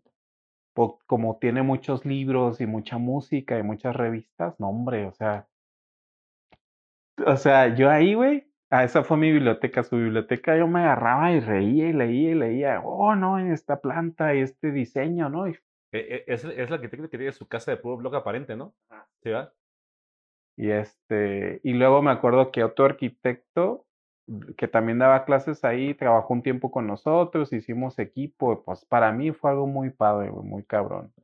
Casi no hablábamos de arquitectura, hablábamos más de cine, ¿no? De música, de literatura, ¿no? De psicología, de sociología, ¿no? Esta- la verdad estaba muy padre. Me acuerdo que tenía un, un este radio de los viejitos de cassette que no servía, güey. O sea, nada le servía un, una casetera, una de las caseteras, y el cassette le tenías que poner como cinta No. para que jalara, güey. Entonces esa austeridad con la que vivía, pero al mismo tiempo ese buen gusto con el que vivía, porque pues el despacho, pues estaba muy bonito, o sea, tenía arquitectura, tenía arte, ¿no? Estaba en una torre, entonces se veía todo Mexicali, güey, o sea, estaba padre, güey, se, se sentía ese espíritu como a bohemio, como, no sé, güey, muy, muy bonito. Que no existe en ninguna otra cosa en Mexicali, güey, porque pues todo siempre es jalar, jalar, jalar, jalar. Y pues cómo vivía en su casa, ¿no? Que pues, no ganaba dinero, güey, pero vivía bien, o sea, su calidad de vida era buena, ¿no? Este, buena en el sentido de hacer lo que te gusta, de vivir como te, te gusta, ¿no? Este, vivir la arquitectura, leer, ¿no? Y eso a mí me transformó y como, arquitecto y aprendí mucho también de arquitectura con él porque a veces me dejaba diseñar ciertas cosas. Entonces me decía, porque yo siempre estaba queriendo diseñar, o le quería aportar y le quería aportar, pero él no me dejaba, él lo solucionaba en la, a mano, ¿no? Y de repente me decía, a ver, solucionate ese, ese bañito, ¿no? Pues me acuerdo mucho de una anécdota en la cual, güey, o sea, yo estuve como dos días, cabrón, solucionando ese baño, ¿no? No, y así, ¿no? Y dije, no, este está cabrón, ya está. ¿Y por qué él me dejaba? Ya está. Y yo le decía, no, no, todavía no aguanta, ¿no? Y dice, "Sí, ya está. Y yo decía, puta, no, no estoy seguro, güey. Y así, ¿no? Y como un día o dos días estuve en esa madre, ¿no? Un baño público, ¿no? De, no sé, cinco WCs de hombres, cin- cuatro de mujeres y sus lavamanos, ¿no? Me acuerdo mucho que yo me esforcé muchísimo en ese baño, güey, y se lo presenté. Y Carranza es alguien que no habla, güey. Entonces me acuerdo mucho que vino a la computadora, ¿no? Aparte su computadora era toda viejita, güey. Toda lenta, ¿no? Y ay, no había. Yo, ¿qué opina?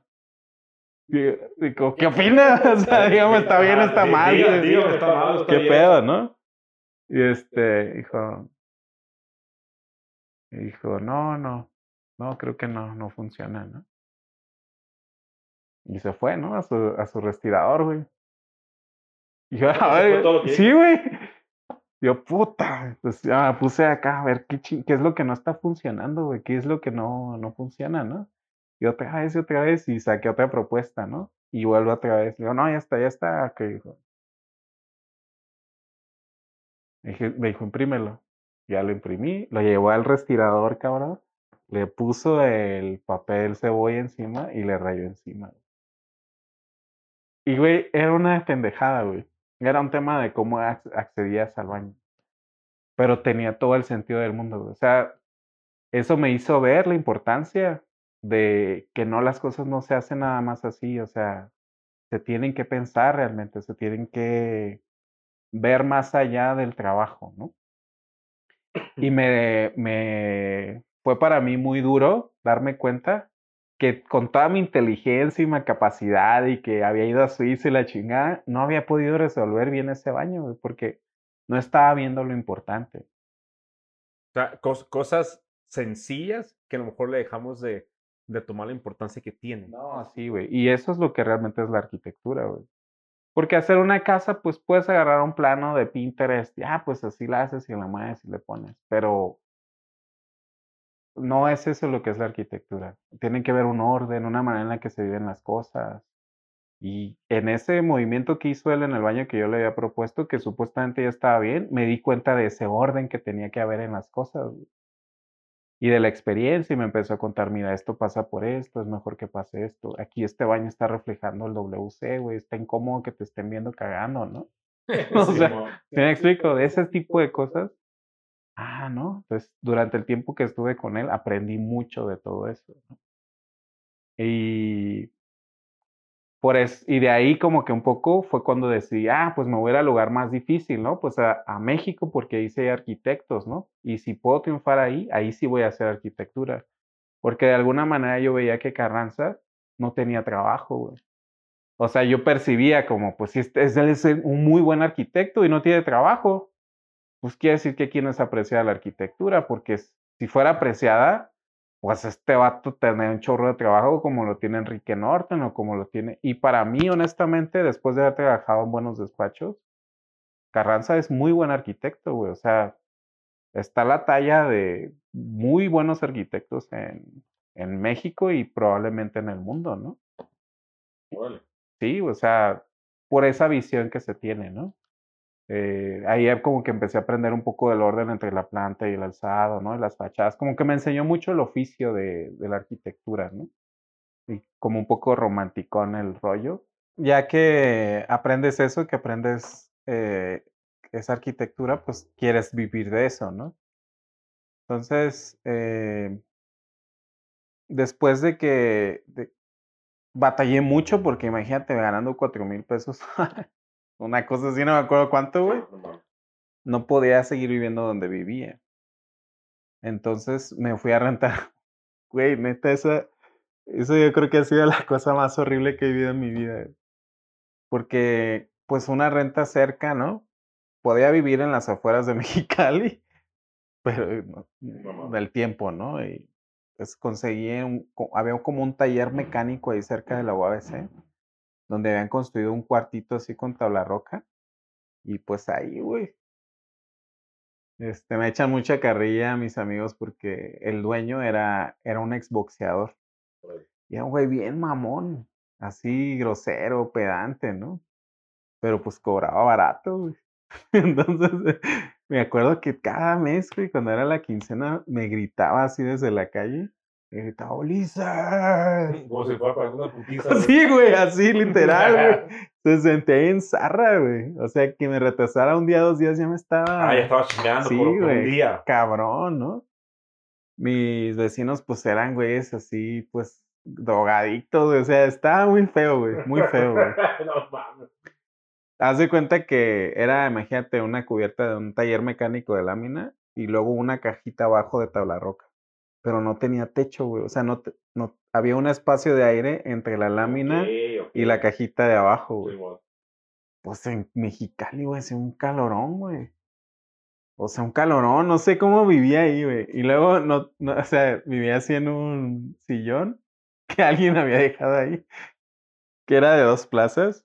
Esa era mi cama, pero tenía un hoyo.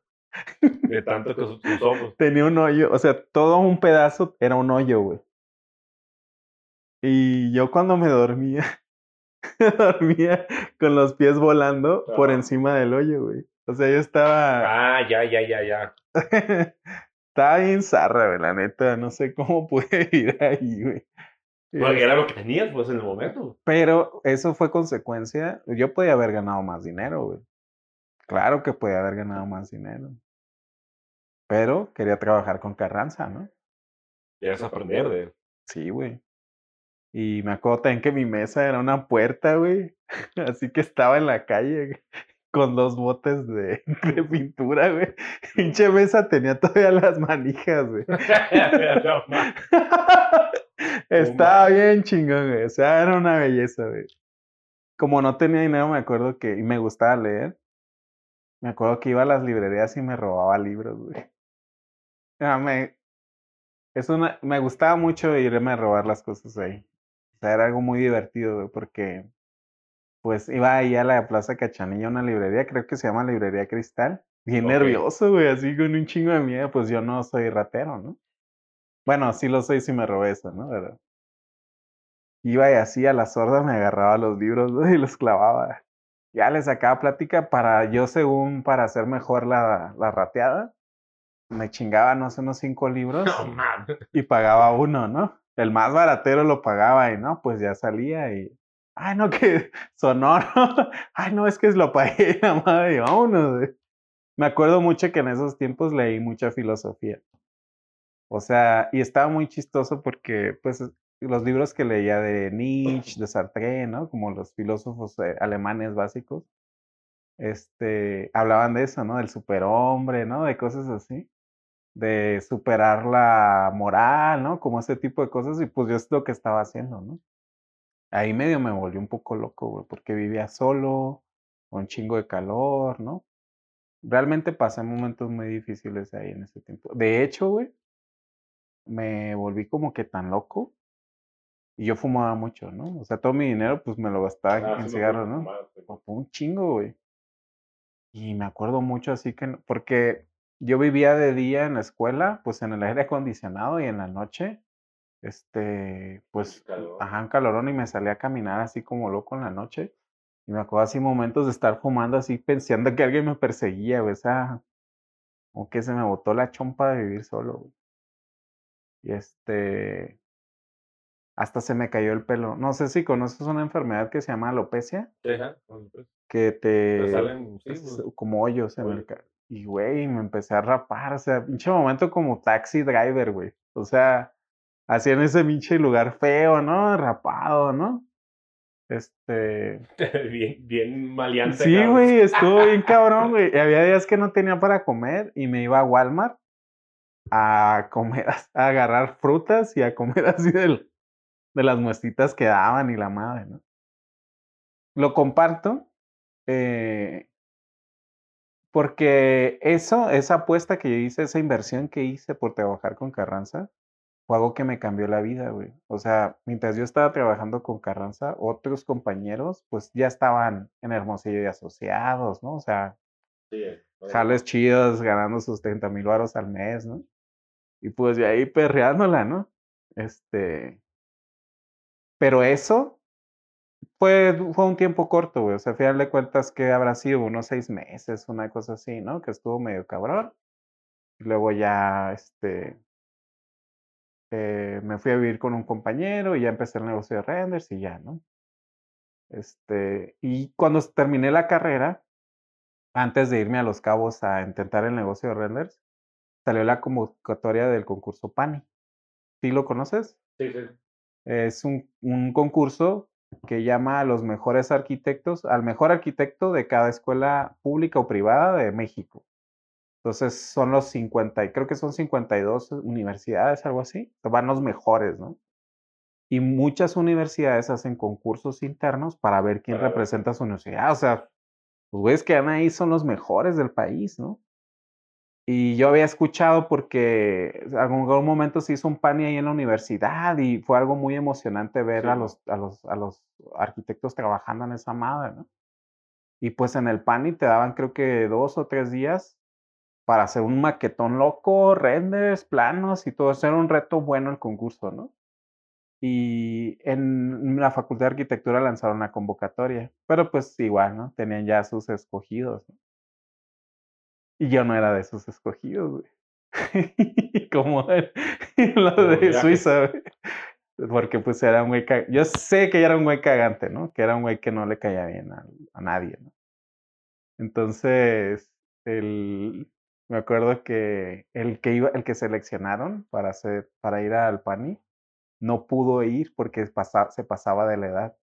Ok. Y luego al siguiente, el siguiente que escogieron, no quiso ir y ya se estaban cerrando las fechas, ¿no? Entonces, pues, ¿quién va? Pues, puta, va a tener que ir este cabrón, ¿no?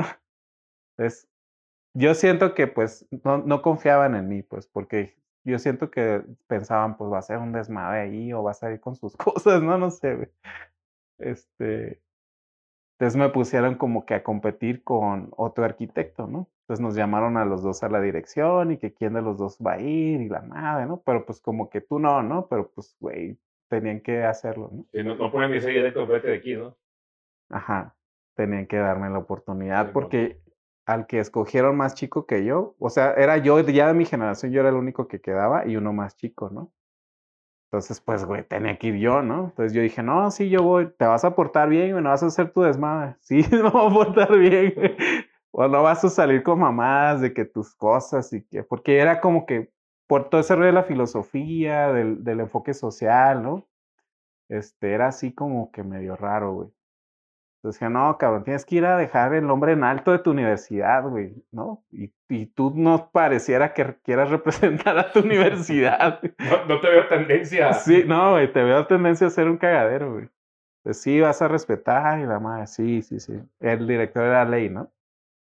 Y este, no, sí, sí, sí me rifo, ¿no? Y este, y en así fue como conocí a mi esposa, ¿no? En el PANI Ok. Ahí fue donde conocí a mi esposa, pero tengo una muy, muy bonitos recuerdos de cuando, bueno, fui la tercera opción, pero pues quedé, ¿no? Y me acuerdo que Sergio Martínez me asesoró, güey. Oh, Yo gané esa madre gracias a Sergio Martínez, güey, y le tengo mucho aprecio. No convivimos mucho, fue como que un momento muy pequeño. Él nunca me dio clases, pero ese tiempillo que convivimos, que me enseñó, puta, fue oro puro, güey. Entonces, que Sergio Martínez, no sé si sepas, pero es de, de Tamaulipas. Creo que es de Tampico, güey. Entonces él me contó cómo está el pedo en Tampico. Me dijo, güey, es un chingo de agua, laguna, río, mar, ¿no? Yo creo que tienes que hacer lo que vayas a hacer porque nadie sabe qué proyecto se va a hacer, pero me dijo, lo que vayas a hacer, güey, estoy casi seguro. Lo que hagas tiene que integrarse bien al contexto el tema este, bioclimático, vegetación, contexto, una buena integración natural, una buena experiencia natural, ¿no? Ya es como hablaba, ¿no? Como muy romántico, güey, ¿no? Y le ponía así un chingo de sabor, güey. Nadie, nadie, este, hasta que yo fui, nadie había ganado el concurso PANI, o sea, nadie había sido finalista. Es un concurso de dos etapas me acuerdo que me acerqué al que había ido de Mexicali cuando fue ahí a Mexicali. No me acuerdo muy bien de la historia, güey. Pero el chiste es que no había mucha gente que me pudiera coachar, ¿no? Entonces vas como que medio ciegas. Mi coach fue. Es una referencia, pues, para, ayudarte. Inés. Ajá. Mi coach fue Sergio Martínez. Y yo me acuerdo, güey, que en las pláticas de Sergio Martínez yo empecé a dibujar ideas. Sin saber cuál fuera el programa, ¿no? Entonces empecé a dibujar cómo, cómo podía ser un edificio que se relacionara bien con una laguna, ¿no? Y pues me puse a investigar, a prepararme, cabrón. Eh, yo fui uno de los pocos estudiantes en el concurso que se llevó su computadora, güey. ¿Y qué computadora crees que me llevé? La que te compraste. la más cabrona que había, güey. Hace todos los ahorros de mi carrera, ahí se vieron fructificados, ¿no? Como yo me dedicaba a hacer renders, pues aunque me tardaba un chingo, pues ya era rápido para sacar renders. Sí, ajá. O sea, en ese tiempo ya rápido. Ah, pues. exacto, güey, ¿no?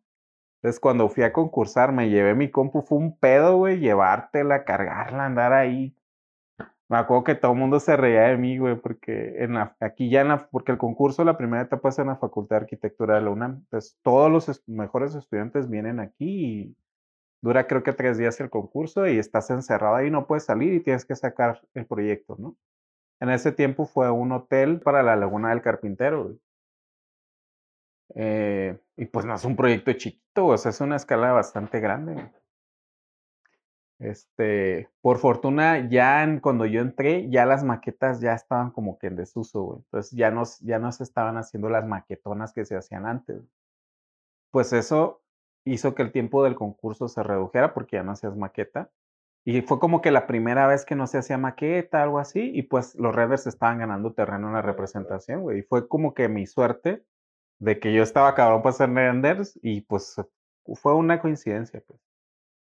Y en ese concurso aprendí mucho en la primera etapa porque hice, muy buena amistad con mis compañeros, porque te ponían como en aulas, ¿no? Separadas, no eran como cinco aulas de diez cabrones. ¿no? Y nuestra aula, güey, nos apoyamos todos, güey. O sea, Grace, Grace es de Tampico, mi esposa, entonces le pedí un paro que fuera a tomar fotos de la laguna de Carpintero para tomar, hacer fotomontajes, y yo esas fotos se las rolé a todos, ¿no? Y mis otros compañeros rolaron escalas humanas y otros rolaron el plano de conjunto, güey. O sea, trabajamos como equipo, güey, aunque estábamos compitiendo. O sea, un cabrón se, ¿sabes qué, güey? Yo me voy a aventar el conjunto y se lo rolo. Yo me voy a aventar tal cosa y se lo rolo. Yo te hago las fotos y se las rolo, güey. Entonces ese pinche equipo, ese grupito, güey, se puso cabrón. Porque éramos casi todos, güeyes, como que foráneos, ¿no? Me acuerdo mucho de ese, ese choque que tuve con la Facultad de Arquitectura de la UNAM porque puta, eran las leyendas, ¿no? O sea, para Chicali, los arquitectos de la UNAM, pues esos vatos, simplemente el edificio en el que estudia está bien cabrón, o sea, eso sí es arquitectura, ¿no? O sea, es una cosa hermosa, ¿no?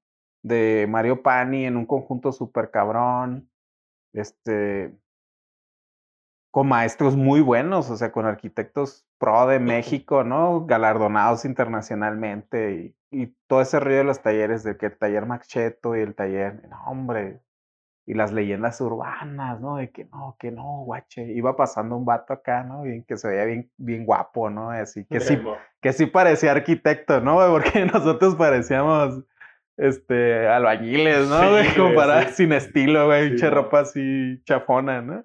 Es un güey que sí parecía arquitecto con sus lentes y no, y bien vestido, ¿no? Y amable y bien educado, ¿no? No, ese güey es del cheto, ¿no? Así se escuchaba, ¿no? A la verga, ¿no? Eso era como que, uy, las leyendas, güey. Entonces, todas esas leyendas, no, güey, es que este vato el año pasado ganó, no, este güey trabaja con, con Enrique Norten y este trabaja con Tatiana, ¿no? Y sí, como que las leyendas, pues tú eres un güey de Chicali, güey, ¿no? Y este, y fue muy bonito, fue una experiencia muy bonita. Y como ya traía como más o menos la idea desarrollada, la hice muy rápido. Y pues mi presentación estuvo muy buena, pues, o sea, impecable, perfecta y con ayuda de los demás. Y este, y esa primera etapa la gané yo. Cuando fue la premiación, aunque no había un ganador, me acuerdo que Tamés, el maestro Tamés Ibata, mm, es famoso, ¿no? Que tiene como chinos muy un tipazo, ¿no? Este, me acuerdo que dijo, no, porque se hizo una revisión y se hizo público un anunciamiento de quién había sido el ganador, los ganadores, ¿no? Los cinco seleccionados que pasaban a la segunda etapa, ya desarrollar durante un mes ya un proyecto más específico. Me acuerdo que e hice buena relación con Tamés, ¿no? Y me decía, güey, es que no, ¿no? Así como eres muy compa, ¿no? Entonces me acuerdo que me dijo, no mames, o sea, está perro, o sea, te quedó cabrón, ¿no? Pinche morro, ¿no? Me acuerdo que me dijo así como que en corto, ¿no? Dice, no, la neta, tú ganaste. Y este, pues, o sea, ¿qué es para una persona que en su contexto no, no hay arquitectura o no tiene con quién hablar de arquitectura y llegar a un lugar donde hay pura leyenda y que te diga un, un güey cabrón que, te diga, que te diga, güey, o sea, la neta, tú fuiste el mejor, güey. ¿A poco neta? O sea, si fui el mejor de, contesto güeyes, contesto güey del cheto y contesto güeyes que están bien cabrones. Y es, y es que viene lo mismo que comentamos, e, e, es, es, el hambre, cabrón, que tenías, que tienes todavía. Este, y ellos, pues sí, estaban dentro de los despachos, todo lo que tú quieras. Entonces me acuerdo que ahí en, en cuando llegamos a la escuela, a la universidad, había unos, unos banderines gigantes, güey, así en la fachada del edificio, con la cara de todos los finalistas, güey. A la cara. Sí, con nuestra cara, güey. Así dije, ¡a la madre! Se me hizo bien, este, bien vergonzoso, güey. Como... Porque aparte, pues no escogen tu mejor foto, ¿no? y este. Y ya estuvo muy padre la segunda etapa. Ya en la segunda etapa, este, ya hice lo que yo quise, ¿no? O sea, yo sabía lo que tenía que hacer para ganar, pero no quise repetir lo que había hecho en la primera etapa. Y pues, sí se experimenté ahí unas cosas. Hice lo que me dijo el director Ley que no hiciera, ¿no? Hice mis mamadas, ¿no? Entonces, era un acuario, ¿no? Entonces, el acuario, pues, este, como estaba estudiando mucho filosofía, estaba leyendo a Deleuze, a Guattari, ¿no? Entendiendo sobre rizoma, ¿no? Sobre sistemas complejos, ¿no? Pues como que naturalmente yo me empecé a cuestionar sobre la estructura de un museo, ¿no? Pues, o sea, ¿Por qué tiene que haber un lugar de entrada y un lugar de salida? Si tú cambias el sistema, o sea, la logística de operación, podrías hacer un edificio donde no hay entrada y salida. ¿Cómo lo harías? Pues apoyándote tal vez de la tecnología o de otra logística o de otra infraestructura. Tú podías nada más llegar a un lugar, comprar una pulserita y entras a cualquier punto en el, en el lugar que tú quieras, ¿no? Entonces, ese acuario yo lo diseñé como de entrada no lo diseñé para las personas, güey. O sea, el acuario yo lo diseñé como... Suena muy mamón y probablemente lo hice muy mal, pero lo hice diseñado para el animal que habitaba cada uno de esos módulos. Entonces, por ejemplo, el del tiburón, pues, no, el tiburón es un animal que siempre va hacia adelante, ¿no? O sea, esos güeyes nunca dan vueltas, ¿no? Siempre van hacia adelante por su visión y porque son cazadores y la madre. Entonces hice un circuito con el agua para que el tiburón pues todo el tiempo estuviera dando vueltas, ¿no? Pues como que le diseñé una zona oscura para que esté como que más, más así, y luego una zona con más luz, ¿no? Entonces las, los visitantes pues ven un momento en el recorrido del tiburón, ¿no? Por ejemplo, el de manatís que me gustó mucho. Los manatís son como globos. Esos güeyes son una belleza, güey. Son unos huevones así, cabrón, que todo el tiempo están así flotando. Mm. Y les encanta así subir y bajar, ¿no? y ya. Entonces, un güey de esos, o sea, un manatí, si tú lo pones en algo delgadito así, pues está de hueva para él, porque nomás sube y baja bien ah, poquito. Tiene que ser algo, un chile vercón acá. Entonces, para el manatí le hice una vertical, ¿no? Entonces, el acuario eran como edificios sueltos, donde tú ibas a ver manatís, entonces era un edificio vertical y veías a los pinches manatís así como globos subiendo y bajando en ese lugar, ¿no? Y a cada animal le diseñé su, su, como que es la manera en la que vivía, ¿no? Este, y pensando en eso, que fuera un lugar abierto, por ejemplo, no quería poner aire acondicionado, ¿no? Entonces, como que bioclimáticamente diseñé para que esa madre fuera fresca, ¿no? No me hacía mucho sentido que estuvieras gastando aire acondicionado, ¿no? En un contexto eh, como Tampico, ¿no? Entonces, temas de mosquitos, ¿no? Como que mi proyecto fue mucho de eso, ¿no? Como de, de una integración con el paisaje, pero ya desde una perspectiva más conceptual, ¿no? Y este, y, y pues no gané, no, no gané, porque el, el, lo bonito de esa segunda etapa era que el que ganaba, creo que se ganaba 100 mil pesos o 150 mil. Una lana, güey. Pero salió mi lado este, creativo y dije, no, ya. Yo ya pasé porque algo que no te he contado es que yo me propuse pasar a la siguiente etapa porque sabía que la siguiente etapa iba a ser en Tampico y la morra que me gustaba era de ah, Tampico, que es Grace, ¿no? Y que es mi esposa hoy en día. Conocí a Grace, eh, nos hicimos novios a distancia, fue todo un rollo, ¿no? Entonces ahí es donde se conectan las dos historias, ¿no? Entonces, eh, después del PAN y yo me regresé a la Ciudad de México, anduve, quería trabajar en un despacho, ¿no? Anduve, fui a tocar muchas puertas. Pues, una de esas fue Teodoro, Kalash, ¿no? Como los arquitectos reconocidos de ese tiempo. Y pues me, me llevé como que muchas experiencias muy buenas. Después me regresé a Cabo San Lucas, surgió la oportunidad de regresar y ya empecé a trabajar acá, ¿no? Este, eh, empecé a trabajar en Tau, hicieron un recorte de personal, güey. Y te tocó. Sí, me tocó, güey. Y pues bueno, me metí a trabajar con Enrique Norten. Ok. Este, Órale. quise tener como la experiencia de, una- de un, de un despacho grande, ¿no? Y este, eso, eso también estuvo muy padre porque eh, cuando me hicieron la entrevista eh, y vieron mi portafolio, eh, no creían que yo tuviera la edad que tenía. O sea, el- quien me entrevistó decía, güey, o sea, no, güey, tú tienes un chingo de experiencia, güey, pues cabrón, trabajo desde que estudiaba, ¿no? Y pues también la calidad de los proyectos y todo eso, ¿no? Les gustó mucho. Y me quisieron contratar como arquitecto senior, o sea, ya como jefe, güey, ¿no? O sea, no, ¿qué onda te avientes? Ah, Claro, güey, me aviento. Dijeron, güey, nada más que no podemos decir, no podía yo meterte como arquitecto senior, güey. Ok.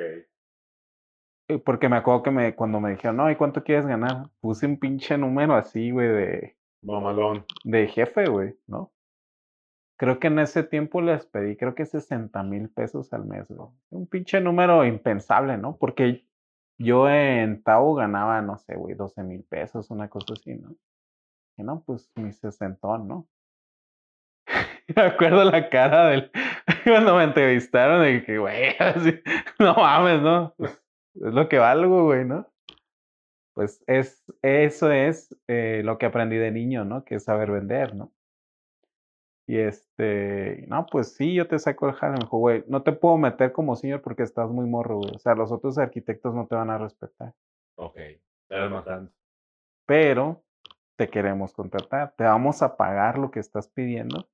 Que creo que lo negociamos así, terminó siendo como 40 mil pesos al mes, una cosa así. Pero no vas a ser, tu puesto no va a ser de güey. Ah, bueno, pues, ay, qué mal pedo, ¿no? No, qué culera. Bueno, lo voy a tener que tomar. Pero yo por dentro, ¡ah, qué chingada! Este, y estando ahí en TEN, pues mi sueño siempre fue tener un despacho de arquitectura, ¿no? Y estando en TEN, este, mi novia, pues Grace está en Tampico, ¿no? Entonces empezamos como que a intentar gestionar proyectos como por nuestra cuenta.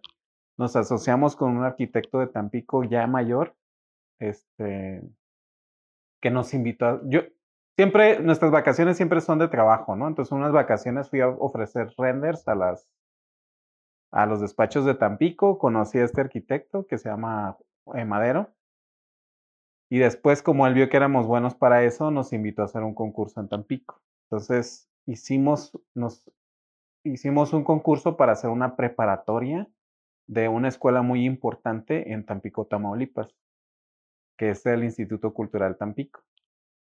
Entonces, mientras yo estaba trabajando en TEN, estaba haciendo el proyecto para Tampico, ¿no?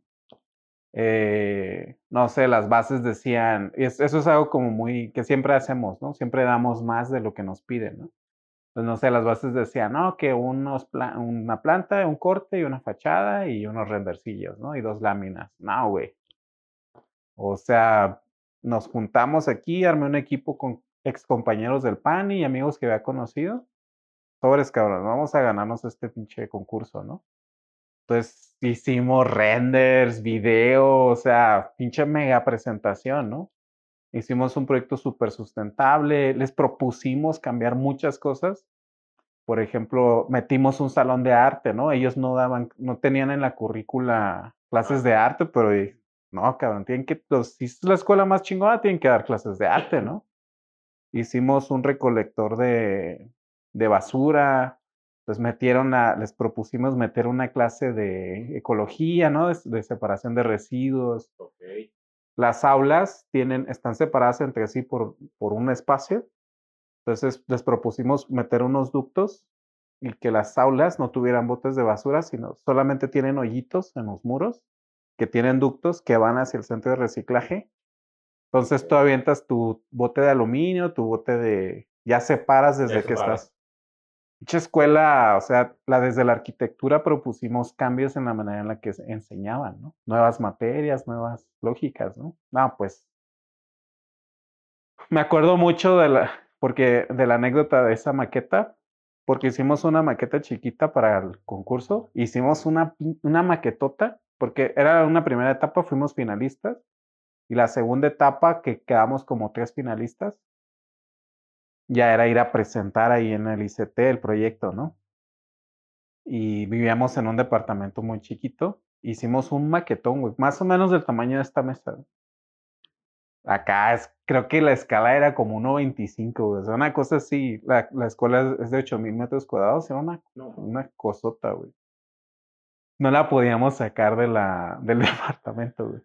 O sea, no medimos cómo sacarla, ¿no? Y pues fue todo un rollo, ¿no? Eh, más o menos a la par de eso, eh, le pedí matrimonio a mi esposa, como que se juntó ahí el rollo de la boda con el concurso, ¿no? Como que se hizo ahí una mezcla, güey. Y este, ya pues fuimos a presentar el, el proyecto, la maqueta, ¿no? Nada, y ganamos el concurso. Entonces, ganar el concurso, pues era hacer la supervisión de la obra, ¿no? Y hacer el proyecto ejecutivo. Y ese fue el primer proyecto pagado, digamos, del taller de arquitectura, ¿no? De taller 24. Es... Ahí fue, ahora sí que la primera piedra de, del taller. Pues, o sea, ¿Qué año fue ese? Ni me acuerdo, creo que 2004, no sé, algo así. Estoy muy malo con las fechas. ¿eh? El chiste es que no, no tiene tanto, ¿no? Debe ser 2014 tal vez. Entonces el chiste es que pues yo estaba trabajando con Enrique Norte, ¿no? Entonces el desarrollo de proyecto ejecutivo iba de 8 de la mañana a 6 de la tarde, era creo que mi horario en TEN, pero pues siempre te quedabas más tarde con Enrique, ¿no? Entonces puta salía como a las 10 de la noche y a las 11 de la noche llegaba a darle al proyecto ejecutivo de nuestra preparatoria, güey. Entonces nos tronó, o sea, a mí me tronó, o sea, fundidísimo. Y pues tuve que renunciar.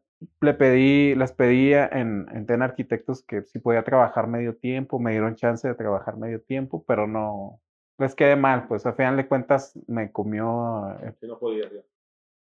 Y este, me acuerdo mucho cuando le fui a presentar mi renuncia a Salvador, que era en ese tiempo, el jefe de taller de Enrique en México, porque Enrique tenía taller en México y en, y en Nueva York, ¿no?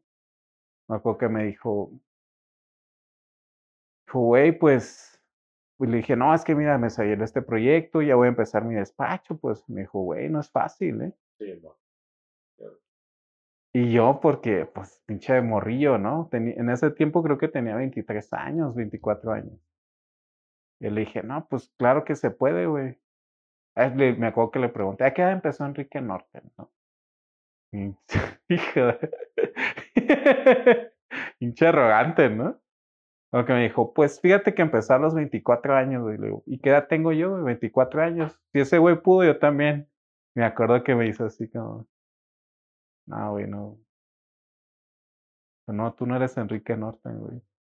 Déjame decirte que tú no eres, güey. Me dijo, Ojalá, güey, que, te, que tengas éxito. Pero no es fácil, güey. Enrique Norten es, es de una buena familia, ta, ta, ta, ta, ta, ta. Me puso todas las condiciones que hacían ese güey. Dijo, ¿y tú quién eres? Ah, sí, ¿no? Dije, no, pues, pero si ese güey pudo, yo puedo también, güey. Me dijo, sí, yo espero que sí lo pueda, güey. Por esta oficina han pasado muchos arquitectos, muchas personas, güey. Y ninguno que haya, ninguno de ellos ha podido tener su despacho, güey. Son así, los cuento con los dedos de mis manos, güey. ¿Cuántos sí pudieron poner su despacho? Y están en mejores condiciones que tú, güey. Y me acuerdo que cuando me dijo eso me salía emputado, ¿no? Sí, güey, porque... Hijo de la chingada, güey, o sea, no crees en mí, ¿no? O sea, y este, pero ahora que lo veo en retrospectiva, tenía toda la razón, güey. O sea, sí es muy difícil, güey. Y en ese momento, pues tenía trabajo, ¿no? Y, buen trabajo. Y buen trabajo, estaba con él, ganaba bien y tenía un proyecto grande, ¿no? 8 mil metros cuadrados, un presupuesto de 40 millones de pesos, ¿no? 5 mil pesos pues, el metro cuadrado de obra. Entonces, como que me sentía que yo pensaba en ese momento que renuncié que no, ahorita ya me va a empezar a llover el, el trabajo, ¿no? como no, porque estoy bien cabrón y soy el pinche arquitecto que México espera y este pan y la chingada, ¿no? Que no, ahorita se va a armar, ¿no? Ya es mi momento, ¿no? ¿Cuál, güey? O sea, no, güey, o sea, no, no, o sea, tardamos desde que hicimos esa obra, creo que como cuatro o cinco años en poder tener nuestro primer cliente, güey. O sea, sí fue chingo, güey. Y las palabras de Salvador, güey, todos esos años. Todos años, güey. Cabrón. sí, güey, sí, güey. No, güey, no mames. Al principio, pues el taller 24 hice esa sociedad con mis amigos, ¿no? Pues al principio no piensas mucho en la sociedad, eso nomás te juntas y haces el trabajo, ¿no? Y pues al principio, pues vamos todos juntos, ¿no? Pero pues poco a poquito, güey, cuando el hambre empieza a apretar, pues, ah, no, es, ah, este, no, es que chingón, ¿no? Ah, pues ahí me hablas y cae un jale, ¿no? la raza, pues se, se empezaron a regresar a sus trabajos, ¿no? Y este. Y como no conocíamos a nadie, no teníamos clientes para sobrevivir, lo que empezamos a hacer es empezar a hacer concursos. Ok. Entonces, ajá, güey. Entonces dije, puta, ¿cómo le hago, güey? No conozco a nadie. O sea, como no tenías trabajo y tenías el tiempo. No tenía trabajo, no ganaba dinero, estaba recién casado, güey. No mames. ¿No? O sea, vivíamos así con un colchón y todo vacío, ¿no? Y ahí en el mismo depa hicimos ahí el taller, ¿no? Y era una mesilla ahí rabona y ahí en mi compu la maca y seguía, seguía, rifando, ¿no? Entonces yo medio ganaba dinero de hacer renders, ¿no? Como que ahí la llevábamos. Pero pues no para mantener a un equipo, pues, ¿no? Este. Entonces empezamos a concursar a la par yo hacía un chingo de estrategias, o sea, mandaba correos, escribía a desarrolladores inmobiliarios, o sea, no creas que pues, no creas que esos cinco años fueron así de que, ay, a ver cuándo, no, güey, o sea, fueron tocando puertas, buscando colaboraciones, este, y no, o sea, no, no, no caía, no caía, no caía, entonces, pues empezamos a concursar y nos fue muy bien. O sea, vivimos, sobrevivimos esos años de ganar concursos de arquitectura, ¿no? Nuestra tasa de ganados y perdidos fue como de 8 ganados y 2 perdidos. Hicimos, yo creo que en este tiempo unos 30 concursos y de esos 30 como perdimos unos 6 concursos, güey. O sea, pinche tasa. ¿Y, ¿Y cuáles son los concursos que ganaron para que la gente ahí escuche pues ganamos varios arquines, ganamos menciones, ganamos algunos internacionales. Eh, el, la obra del ICT la metimos a, la obra CEMEX, este, concursos por invitación de obras como más locales, ¿no? Hicimos unas oficinas de, para unos, para un, una, una empresa de publicidad eh, muy grande, como, como muy internacional hicimos la obra, ¿no? Entonces, como que hicimos muchas cositas así chiquitas. Este, y yo, eh, todo, ese, todo ese periodo de hacer concursos y esas obras así, como que no ganabas nada, pero te daban para vivir. Yo me sentía como si fuera una, un grupo de bodas, ¿no? Hacíamos lo que fuera, güey, o sea. No, cabrón, pues, tócame una cumbia, tócame un vals, lo que sea. Sí, güey, a huevo. No, sí, lo, que tú, lo que tú me digas lo hacemos, ¿no? Y este, y así fue como sobrevivimos esos años, hasta que llegó nuestro primer cliente, ¿no? O sea, todas las obras que hicimos durante ese periodo fueron concursos, pero tú ganas un concurso y haces la obra, pero no, te, no haces una red de relaciones, digamos, porque ya se acabó el trabajo que te dio esa empresa, ¿no? No sé no sé muy bien cómo decirlo. En ese tiempo yo tenía la falsa idea, la, pensaba muy tontamente que no que teníamos que diseñar un poco como que el tipo de proyectos que hacíamos. Entonces, en cada proyecto que hacíamos quería hacer como que una gran obra de arquitectura, ¿no? Como algo que rompiera paradigmas y la madre. Y pues eso, este, era padre para la oficina, pero realmente no, no tenía un beneficio económico porque todo, todo el capital como que medio podías ganar de honorarios se te iba en ese desarrollo teórico, ¿no? En ese tiempo, este, pues un poco con el trabajo y los concursos, pues nos empezaron a invitar a dar pláticas, ¿no? A dar conferencias y como que todo ese rollo, revistas, ¿no? Ah, que, si se quieren publicar y así. Y ahí más o menos como que fuimos un poquito mediáticos, ¿no?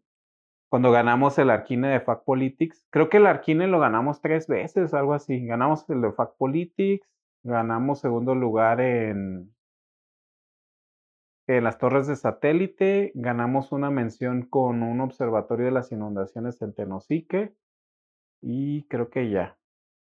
Y cuando ganamos el Fact Politics, ese proyecto yo lo hice en inglés. Era un concurso para hacer un desarrollo habitacional en, en el CUPA de Mario Pani. Y yo lo que, lo que propusimos nosotros no fue un proyecto, sino cambiar las reglas del juego, ¿no? Como no un proyecto, sino cambiar las reglas. Ese proyecto fue muy mediático porque pues, decía Fact Politics, ¿no? Entonces, este, como que fue así medio viralón, ¿no? Como muchos concursantes nos odiaron porque, pues, no hicimos proyecto, ¿no? Y muchos otros, y muchos otros arquitectos como Javier Sánchez, que fue parte del jurado, pues como que, ah, no, está muy cabrón, ¿no? Yo lo hice en inglés con la intención de, de algo así como que ocultar quién eras, ¿no? Como ya habíamos ganado en los demás. Como pasar desapercibidón acá y que creyeran que era, no sé, un gringo o un extranjero. Y, ay, como que, como que hubiera esa, esa, ese como caballo de Troya para que pudiera ser premiado, ¿no? Eh, y bueno, ya, todo ese es el proceso de cómo se forma un despacho de arquitectura, ¿no? Cómo, cómo puedes sobrevivir, ¿no? Cómo puedes empezar a ejercer la carrera. Eh, todo eso, pues hicimos, publicamos mucho, ¿no? Hicimos mucho ruido como en redes, pero no caían clientes, o sea, yo llamaba y llamaba y buscaba relaciones y nunca nos cayó un cliente, pues de verdad, ¿no?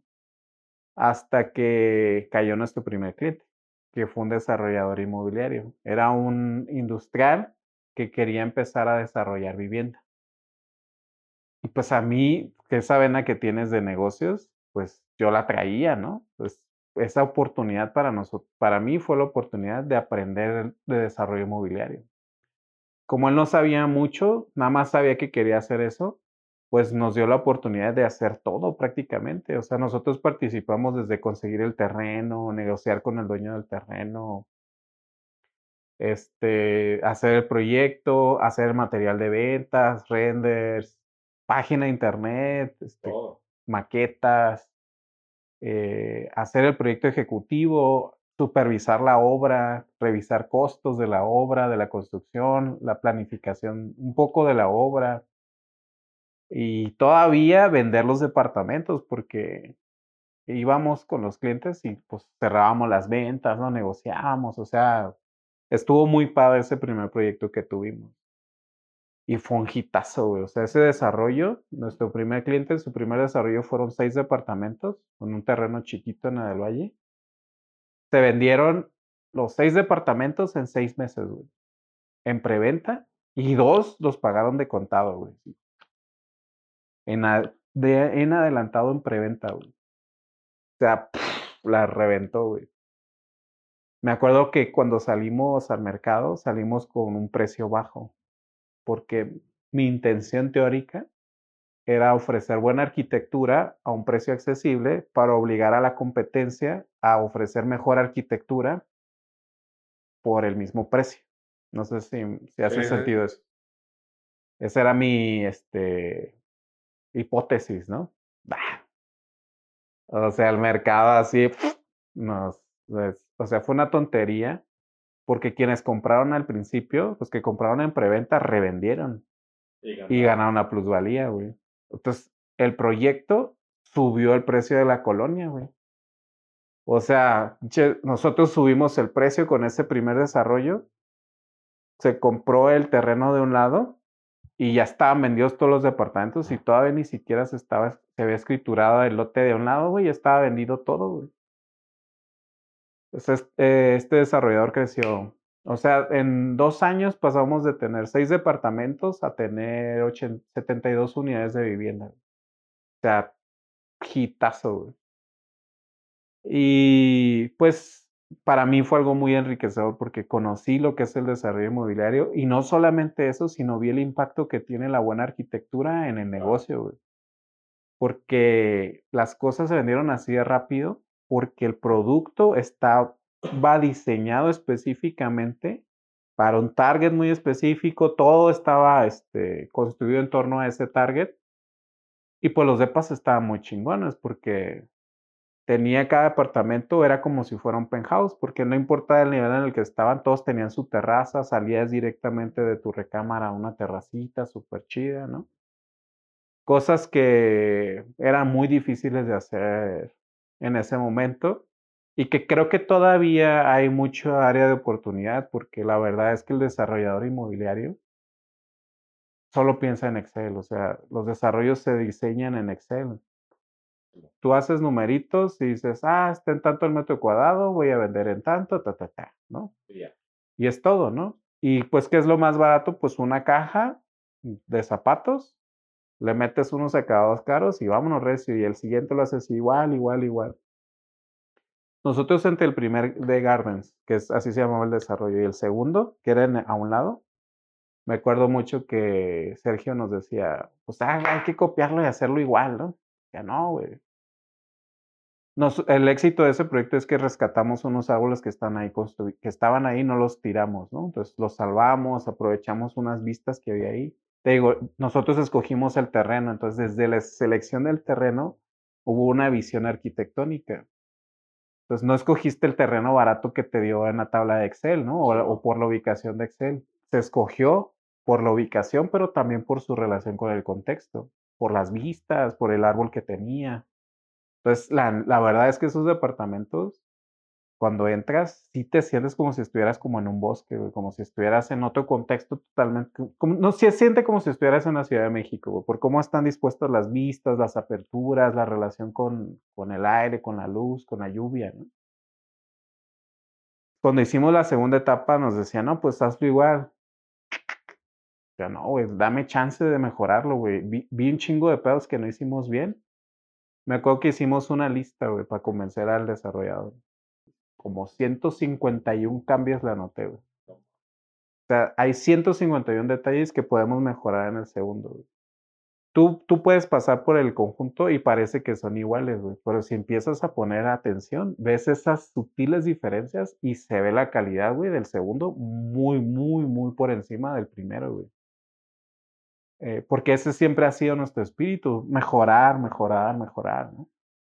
Eh, y con este desarrollador aprendimos, aprendí una lección bien dura, güey, bien, bien dura, que, que es una, una, una lección que yo creo que el mundo ya empieza a percibir.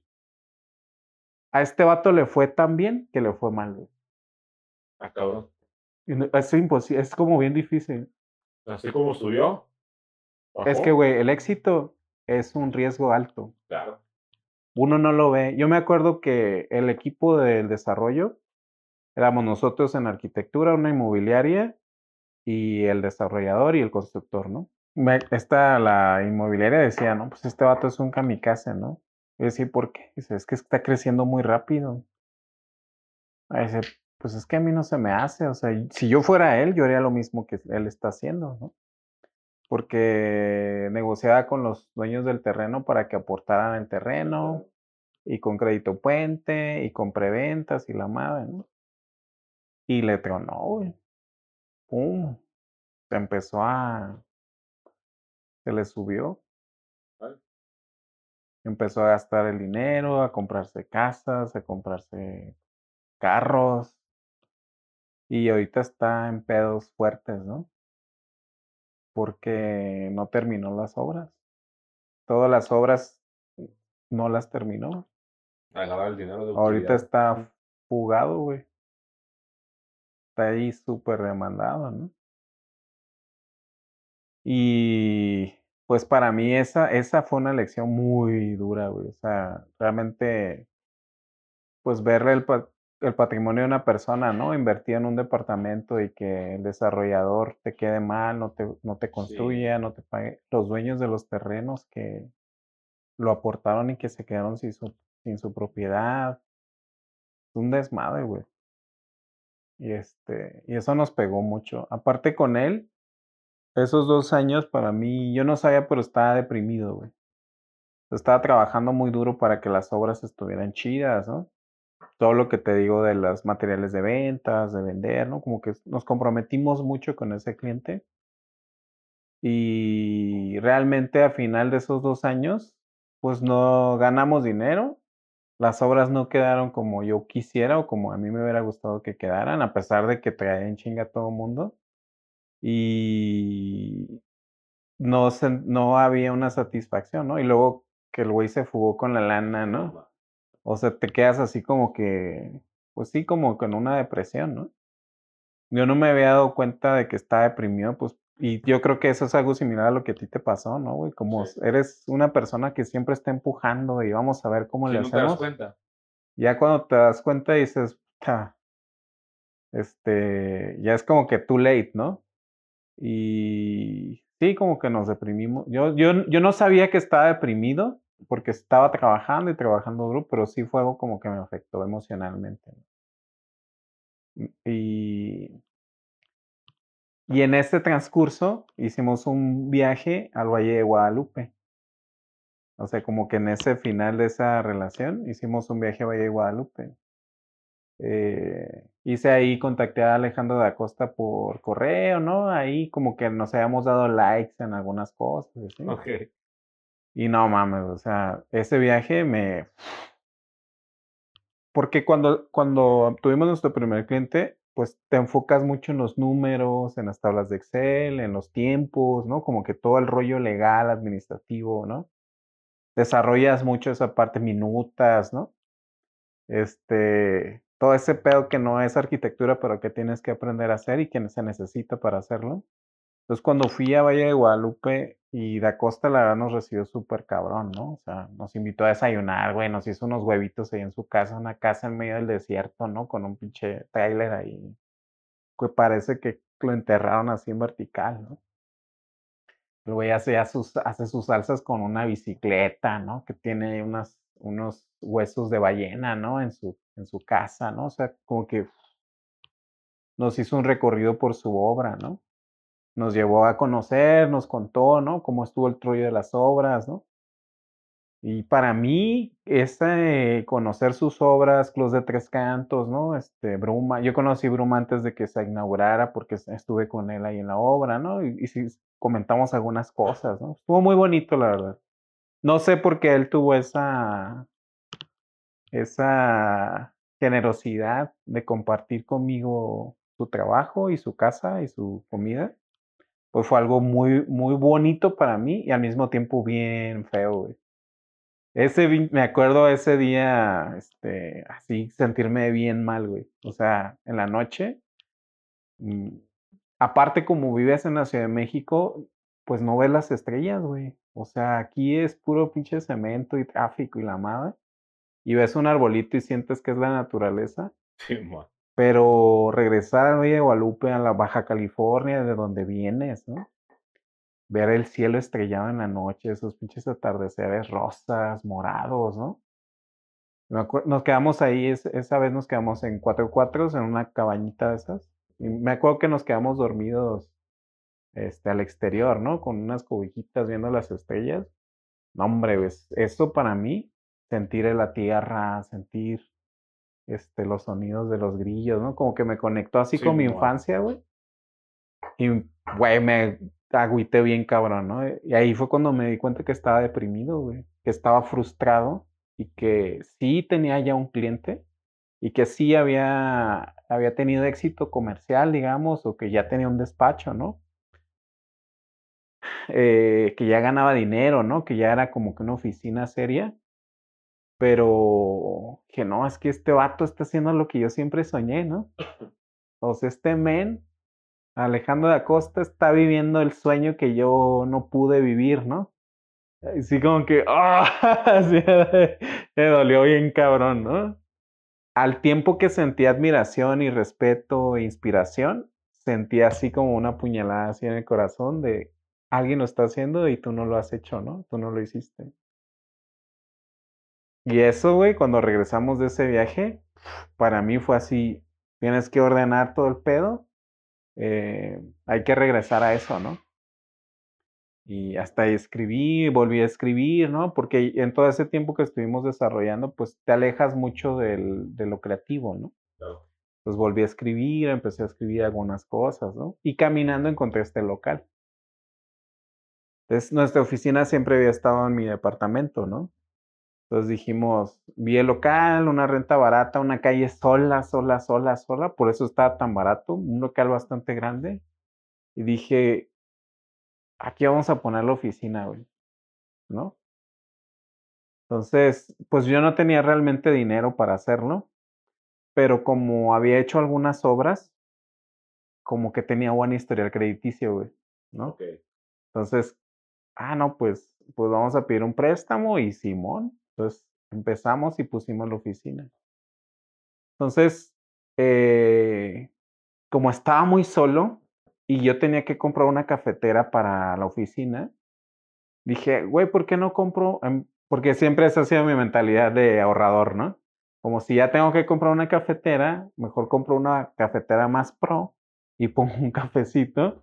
Okay. Y pues ya genera dinero esa madre y ya me tomo un cafecito en la mañana cuando llegue a trabajar, ¿no? Entonces ese cafecito que empezó siendo un pedacito chiquito para también sentirnos un poco más seguros porque estaba realmente muy solo y decía, pues, aquí con el café se va a activar esto, ¿no? Me hacía como que mucha ilusión el rollo de arquitectura, café, ¿no? El hecho de tener un, taller de arquitectura a nivel de calle también, pues exponíamos las maquetas, ¿no? los vecinos veían sí, arquitectura. Tenías, tú como tu vitrina de, de, las maquetas y, y, y, la barra de café, ¿no? Ajá. Y, y, mi, es, mi mentalidad en ese momento era como muy de mercadotecnia, de, te tengo clientes al café, les voy a vender arquitectura y ahí voy a, voy a sacar clientes, ¿no? Y, ese fue el enfoque, ¿no? Entonces pedí un préstamo, pusimos la cafetería, pusimos la oficina y, y por nuestro trabajo con otros desarrolladores, pues con el primer desarrollador empezaron a llegar nuevos desarrolladores, ¿no? Y ya, ya empezaron a llegar clientes de boca en boca, ¿no? Este, hicimos varios desarrollos con otros desarrolladores. Eh, y pues a la par se em, empezó a crecer la cafetería, ¿no? Entonces al principio yo pensaba una cafetería normal, ¿no? Pero pues te digo que me gusta lo difícil, ¿no? pues fui y tomé un curso de barista, ¿no? Y ya, pues con quien tomé el curso me empezó a mostrar el mundo del café. No, que mira, hay café de tal categoría, este el café básico, este el café tal. Y no, pues hay uno que se llama café de especialidad ah, cabrón, ese cuál es, no, pues es un café que tiene más de 80 puntos, o sea, es un café que tiene que tener puntaje por un catador profesional. Ah, no, pues, pues empecé a aprender del café de especialidad. Entonces, cuando puse la cafetería, por mi propia naturaleza, ya no pude poner una cafetería normal. Ah, huevo, ahora tuve que poner un café de especialidad, ¿no? Y pues empezamos, me asocié con un, un, un, esposo de una arquitecta que trabajaba con nosotros, que ahora pues ya es nuestro amigo y nos asociamos para abrir la cafetería. Él es chef repostero, ¿no? Y con otro amigo que nos ayudaba con el diseño gráfico. Entonces, al principio éramos esos tres socios, ¿no? Pues está chingón, ¿no? Como que un diseño gráfico, un chef, ¿no? Y un arquitecto, ¿no? Como que suena muy, muy bonito, ¿no? Yo dejé la arquitectura por ese rollo como de depresión, ¿no? Dejé el taller como tres meses. O sea, Grace tomó la dirección del, del taller de arquitectura y yo me puse a trabajar en la cafetería, como barista. Entonces, tres meses estuve 100% enfocado en preparar granos, en hacer métodos de extracción, expresos, aprender a cremar la leche, servir a los clientes, ¿no? Y fue algo que enriqueció también nuestro ejercicio como arquitectos, porque ahí empecé a darme cuenta que se me había subido un chingo, ¿no? O sea, me di cuenta que ya me creía este, algo que no era, ¿no? Y el hecho de servir a las personas, de que te mienten la madre porque el café está caliente o porque está frío o porque su pan no le gustó por X razón, te, te hace ver la realidad de quién eres, ¿no? Y que a final de cuentas lo que tú haces es un servicio, o sea, eh, tú cuando vendes un café, vendes una experiencia, vendes un momento, una, un momentito en el cual una persona se lo va a pasar bien. Y en arquitectura yo no lo veía, yo pensaba que lo que vendías era un despacho chingón o un proyecto chingón, ¿no? Pero vendes exactamente lo mismo, o sea, lo que tú vendes es tranquilidad, es seguridad, es responsabilidad. Es una persona que confía en ti su capital para construir algo y espera que lo hagas con el costo que tú le estás diciendo, con la calidad que tú le estás diciendo, en el tiempo que tú le estás diciendo. Lo que vendes en realidad no es diseño, lo que vendes es esa tranquilidad de que las cosas van a estar bien. Y es lo mismo que en, una cafetería, vendes la tranquilidad de que las cosas van a estar bien, de que tu café va a estar al chingazo, que todo va a estar en su punto. Entonces esos tres meses pues me enseñaron mucho del trato al cliente, ¿no? De las relaciones, este, pues sí, de servicio, de servir, lo que significa servir, ¿no? No, pues ya de ahí cuando regresé al taller de arquitectura, pues todo cambió, ¿no? Entonces ya nuestra relación con los clientes empezó a ser más cercana, más, más de amigos, se podría decir, ¿no? Y poco a poco, eh, también yo creo que la edad, como vas madurando, vas creciendo, eh, yo creo que antes yo tenía un ideal de lo que debía ser, como tenía un administrador, ¿no? Toda mi jerarquía de contador, administrador, jefe de proyectos, ¿no? Eh, manual de operaciones, reglamento interno, ¿no? Toda una estructura. Eh, pues para atender los clientes, los desarrollos inmobiliarios, estábamos creciendo bastante, o sea, la oficina era que como ocho personas, doce personas, ¿no? Ya éramos una oficina, pues, buena, ¿no? En la Ciudad de México. Este, pero no me funcionó eso, güey. O sea, llegó un punto en el que yo era muy infeliz, ¿no? Con esa estructura. Entonces, me di cuenta que todo el tiempo se me iba en minutas, en administración, ¿no? En, en cosas, en revisar, ¿no? Y no estaba yo diseñando, no estaba yo... Y los proyectos no estaban quedando chidos, los proyectos ejecutivos no tienen la calidad que debían. Porque hay un tema ahí como de delegar, ¿no? Claro. Como para esas estructuras funciona bien una, una naturaleza de una persona que naturalmente delega, que naturalmente deja que los demás hagan lo que quieran, ¿no? Y confíen que los demás van a hacer bien su trabajo. Pero mi naturaleza no es esa, o sea, mi naturaleza es controladora y, y perfeccionista, ¿no? O sea, y es bien difícil ese gap entre cuando tú haces las cosas, las puedes hacer muy bien, pero ahora hacer que otra persona lo haga igual que tú, está. Sí, está. Es un gap así cabrón, ¿no? Después tienes que aprender este, habilidades de liderazgo, ¿no? Y ahora otro, se abre otro abanico de cosas que tienes que desarrollar para poder tener una empresa de ese tamaño, ¿no? Administración, finanzas, este, flujos de efectivo, ¿no? O sea, muchas cosas para poder hacer que esa maquinaria opere. Pero al final mi conclusión de todo eso es que no valía la pena. O sea, que no era eso lo que iba a funcionar para nosotros, ¿no? Entonces, cuando dejé la cafetería y regresé al taller, vamos a renovar este desmadre y vamos a hacer una estructura que se adapte a cómo somos nosotros en realidad no al ideal de cómo debería ser ni a la perfección, sino a cómo somos en realidad, una estructura que reconozca tus debilidades. Que pues yo no soy un güey que se levanta temprano, no soy un güey así pero organizado que todo tenga este, muy organizado, ¿no? Entonces lo que hicimos fue reducir el equipo, quitar administrador, ¿no? Como que toda esa, esa infraestructura de jefes de proyecto de mandos intermedios y flat entonces, relaciones interpersonales muy cercanas, tienes a tu gente de confianza y es como trabajamos ahorita y trabajamos súper bien. Ya no tenemos una oficina, tenemos este espacio nada más que uso para hacer cosillas en la computadora, las hago en mi casa o aquí y el equipo está en las obras o está proyectando desde su casa. Y ya, dele, ya puedo confiar en el equipo, sé que diseñar, yo lo diseño, lo diseño en Chingat y los demás desarrollan, ejecutan, hacen que las cosas se puedan hacer posibles sin esa gran infraestructura. El taller ahorita somos cinco o seis personas que están dispersadas así en, en, la ciudad trabajando en los proyectos del taller, ¿no?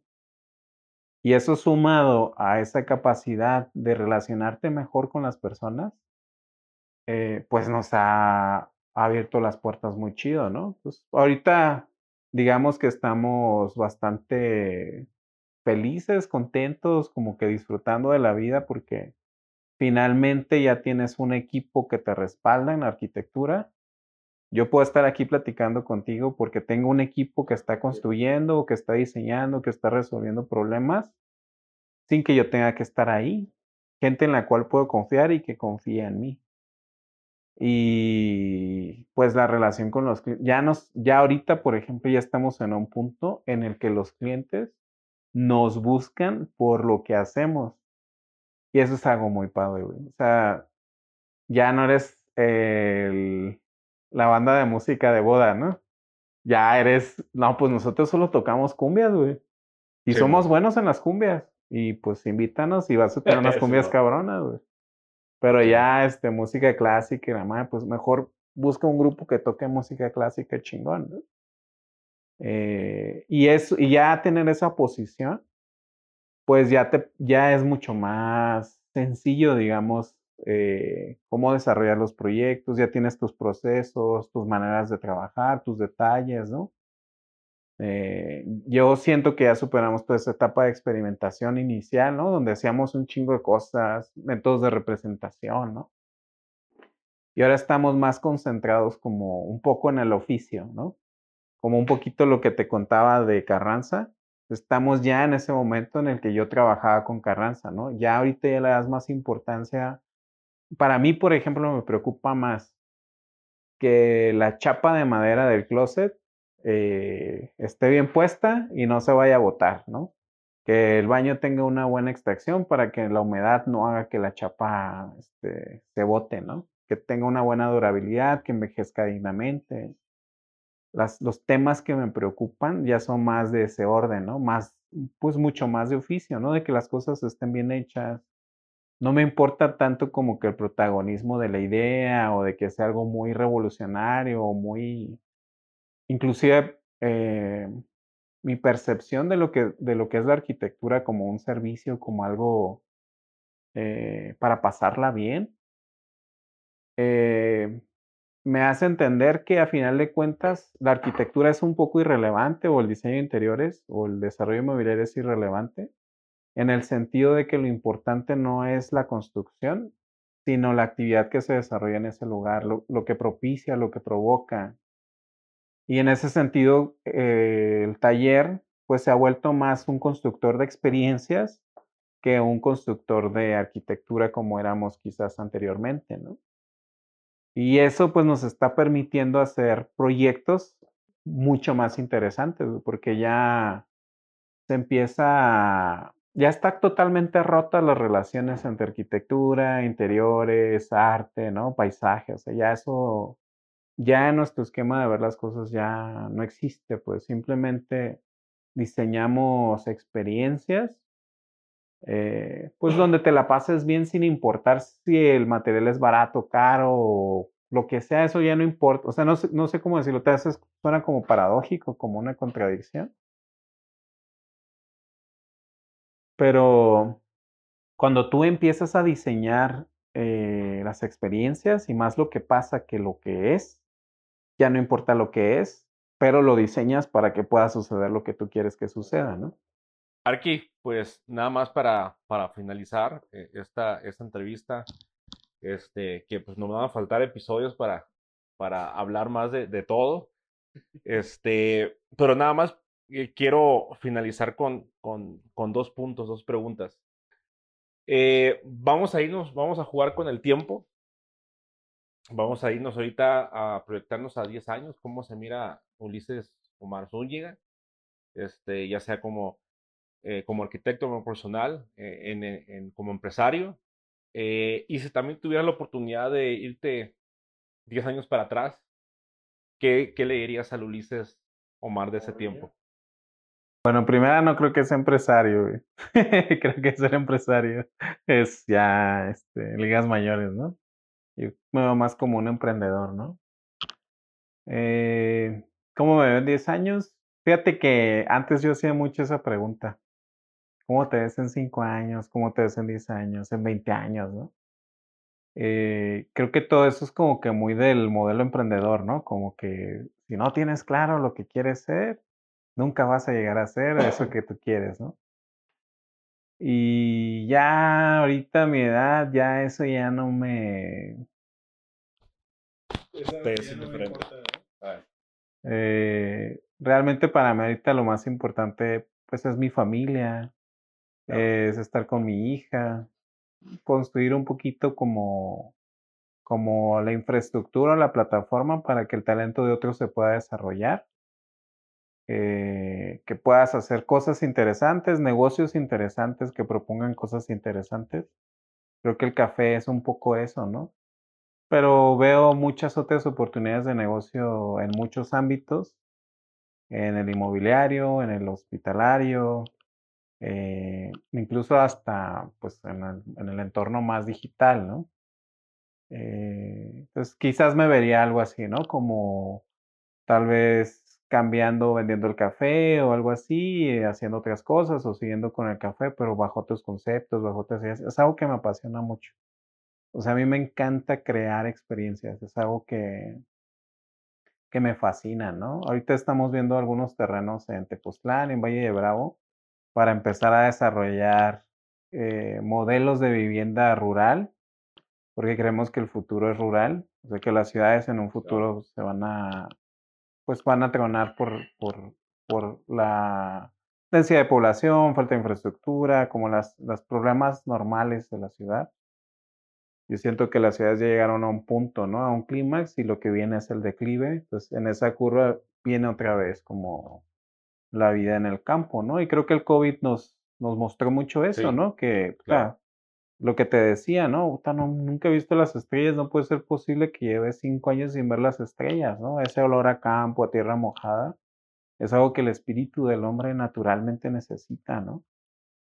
Eh, entonces estamos ya este, ahí como volviéndonos un poco desarrolladores, ¿no? Medio desarrollador hotelero para construir ese tipo de experiencia y ya con capital propio, ¿no? Ya, ya no para otros, sino ya con tu propio capital. Entonces, en 10 años yo esperaría, si las cosas van bien, que pues estuviéramos más afianzados en ese aspecto, ¿no? Ahora, yo ya me empiezo a cuestionar muchas cosas, eh, más por la parte espiritual que, que, por los que por los logros este, profesionales yo ya me empiezo a cuestionar mucho el sentido de la vida profesional, ¿no? Y del dinero y del uso que le damos al dinero. O sea, son cosas que, que para mí empiezan a ser un poco menos importantes, ¿no? Yo, pues, ya no publicamos nada en redes sociales. Si tú ves nuestras redes sociales, pues, puta, son fotos ya viejas, ¿no? Este, como que nuestro interés, no sé si sea que ya te estás volviendo viejo o algo así, güey o que ya te cansaste, no sé. Pero conforme me he ido relajando en ese aspecto, nos ha ido mejor, ¿no? Es, es como una paradoja interesante, ¿no? Como mientras menos me preocupo por crecer o por hacer negocios, más negocios estamos haciendo, más cosas interesantes se están creando. Porque ya no las estás creando con el afán de ser exitoso o de o de, sí, ¿no? Como que, o de tener una carrera profesional o algo así. Simplemente estás viviendo, ¿no? Como, como que no estás como un caballo viendo hacia el futuro, sino estás viviendo el presente, estás estableciendo buenas relaciones con personas chidas, ¿no? Como lo que estamos platicando ahorita. Y eso naturalmente, si se logra esa conexión, va a construir tarde que temprano, va a dar un fruto, digamos, ¿no? De, algún tipo, ya sea personal, emocional, de negocios o de cualquier otro tipo. Entonces, aunque ya estamos más enfocados en, eso, ¿no? En, construir buenas relaciones entre personas, pero también entre los proyectos que hacemos, ¿no? Este, ya ahorita como ya tenemos pues una buena base de clientes, ¿no? Que pues son, es gente que tiene muchas oportunidades de negocios, que tienen capital, pues ya empezamos a hacer cosas más como, como de compas, ¿no? Como que, oye, güey, estaría, estaría chido, ¿no? Hacer un hotel con tales características, ¿no? Ah, pues estaría chido, oye, pues vamos a juntarnos, compramos un terreno y hacemos esto, ¿no? Aunque ya estamos entrando como más en esa etapa. Eh, la otra era hace 10 años, ¿no? Este, pues yo creo que lo principal que me diría a Ulises de hace 10 años, lo principal sería como eh, como el tema de lo espiritual, ¿no? O sea, que, que las cosas físicas, las cosas materiales, las cosas profesionales, son irrelevantes. Al final de cuentas, le diría, sigue trabajando como trabajas porque eres un buen trabajador, ¿no? Qué chingón que eres trabajador, ¿no? Este, pero no te preocupes tanto por eso. O sea, las cosas van a llegar en 10 años, ¿no? O en 20 o en 30. Y la verdad es que el hacer bien las cosas siempre te hay recompensas. Mm, todo el rollo de fórmulas del éxito, yo tú viste ahorita, tengo mucha literatura de emprendimiento, de liderazgo, ¿no? La verdad, si te soy bien honesto, ya lo que yo percibo, lo que veo, es que eso es irrelevante. Las reglas del mundo no son unas. Y un libro que habla sobre liderazgo de hace 20 años ya no funciona para el mundo de hoy. Eh, no se trata de seguir reglas, sino de establecer tus propias reglas, la manera en la que tú quieres trabajar, en la manera en la que tú quieres vivir. Y eso yo lo veo muy claro en la manera en la que opera mi taller de arquitectura, ¿no? O sea, sigue, no sigue ninguna regla, ¿no? O sea, es algo que cualquiera te diría, no, pues está mal así trabajar así, tienes que tener un administrador y un contador y pues no, no lo necesitas en realidad. Estamos de lujo, estamos funcionando perfecto. Y lo mismo con la cafetería. Cuando puse el negocio y decidí tener socios, pues ¿qué es lo que te dicen los libros? ¿Qué es lo que te dicen las personas? No tengas socios porque te van a chingar, ¿no? No tengas socios porque te van a traicionar, ¿no? te van a quedar mal y bla, bla. No, güey, esas son cosas del mundo, son mentiras, güey. O sea, Claro que puedes tener un socio, güey, claro que puedes hacer negocios. Es más, es hasta contradictorio pensar que trabajes con alguien. Por si tú trabajas con alguien es porque confías en él, ya sea en una relación jerárquica de autoridad o no. Siempre con quien tú trabajas o quien trabaja contigo tiene que tener confianza en ti. Y la idea de no tengas socios porque te va a chingar es es antinatural, o sea, el orden natural no funciona de esa forma. Tú haz buenas relaciones, ten confianza en la gente, que tengan confianza en ti. Y esas son cosas que se construyen con el tiempo, güey. Y uno siempre quiere de la noche a la mañana, ah, no, pues voy a poner un negocio, no voy a poner un café y quiero que ya mañana sea un hitazo y Starbucks, ¿no? Entonces tú me, me acabas de contar que tenías una cafetería, ¿no? Y seguro te pasó lo que me pasó a mí, que tu modelo de referencia es Starbucks, ¿no? Güey, pero tú no, eres, tú no eres Starbucks, no puedes competir con Starbucks.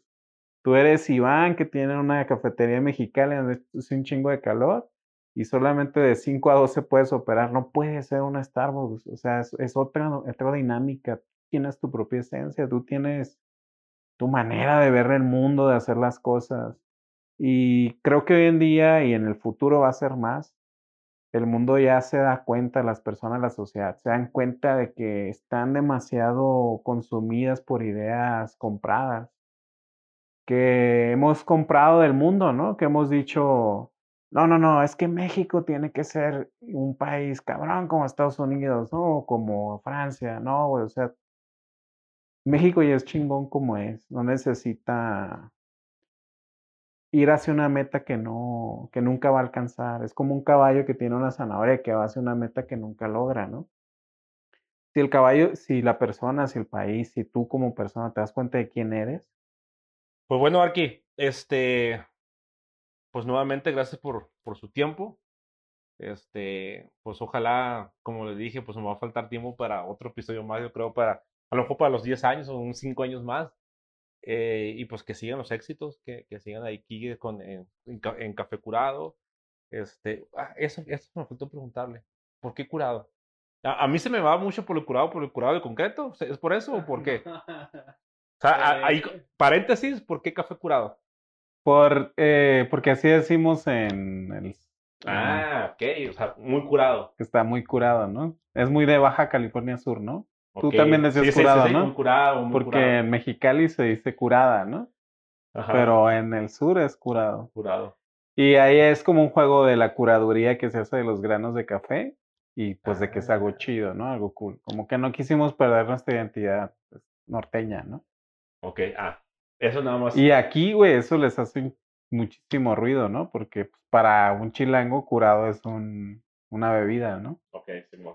Entonces, como que eso se les fija mucho en la mente, ¿no? Es como que no se les olvida que es café curado, ¿no? Que nos ha funcionado bien. Ah, perfecto. Bueno, pues cerro fren- paréntesis de eso. Y pues nuevamente le, le, le doy las gracias por el tiempo que nos dio aquí para, para, para el canal, para el podcast. Y pues, este, pues ojalá sigan los éxitos y nos veamos en un próximo, próximo episodio. Claro que sí. Muchas gracias por tu tiempo y también por, pues, por la entrevista, ¿no? Estuvo muy padre, me divertí mucho, está, está chido, ¿no? Es un buen, un buen formato. Así es. No, pues nuevamente gracias. Y ustedes muy, muy, este, muy agradecidos porque nos vean. Y la verdad, pues bueno, si les gustó el, el episodio, compártanlo. Eh, si hay algo que no les haya gustado, también compártanlo aquí con nosotros para poder mejorar para ustedes. Entonces nos vemos en el próximo episodio.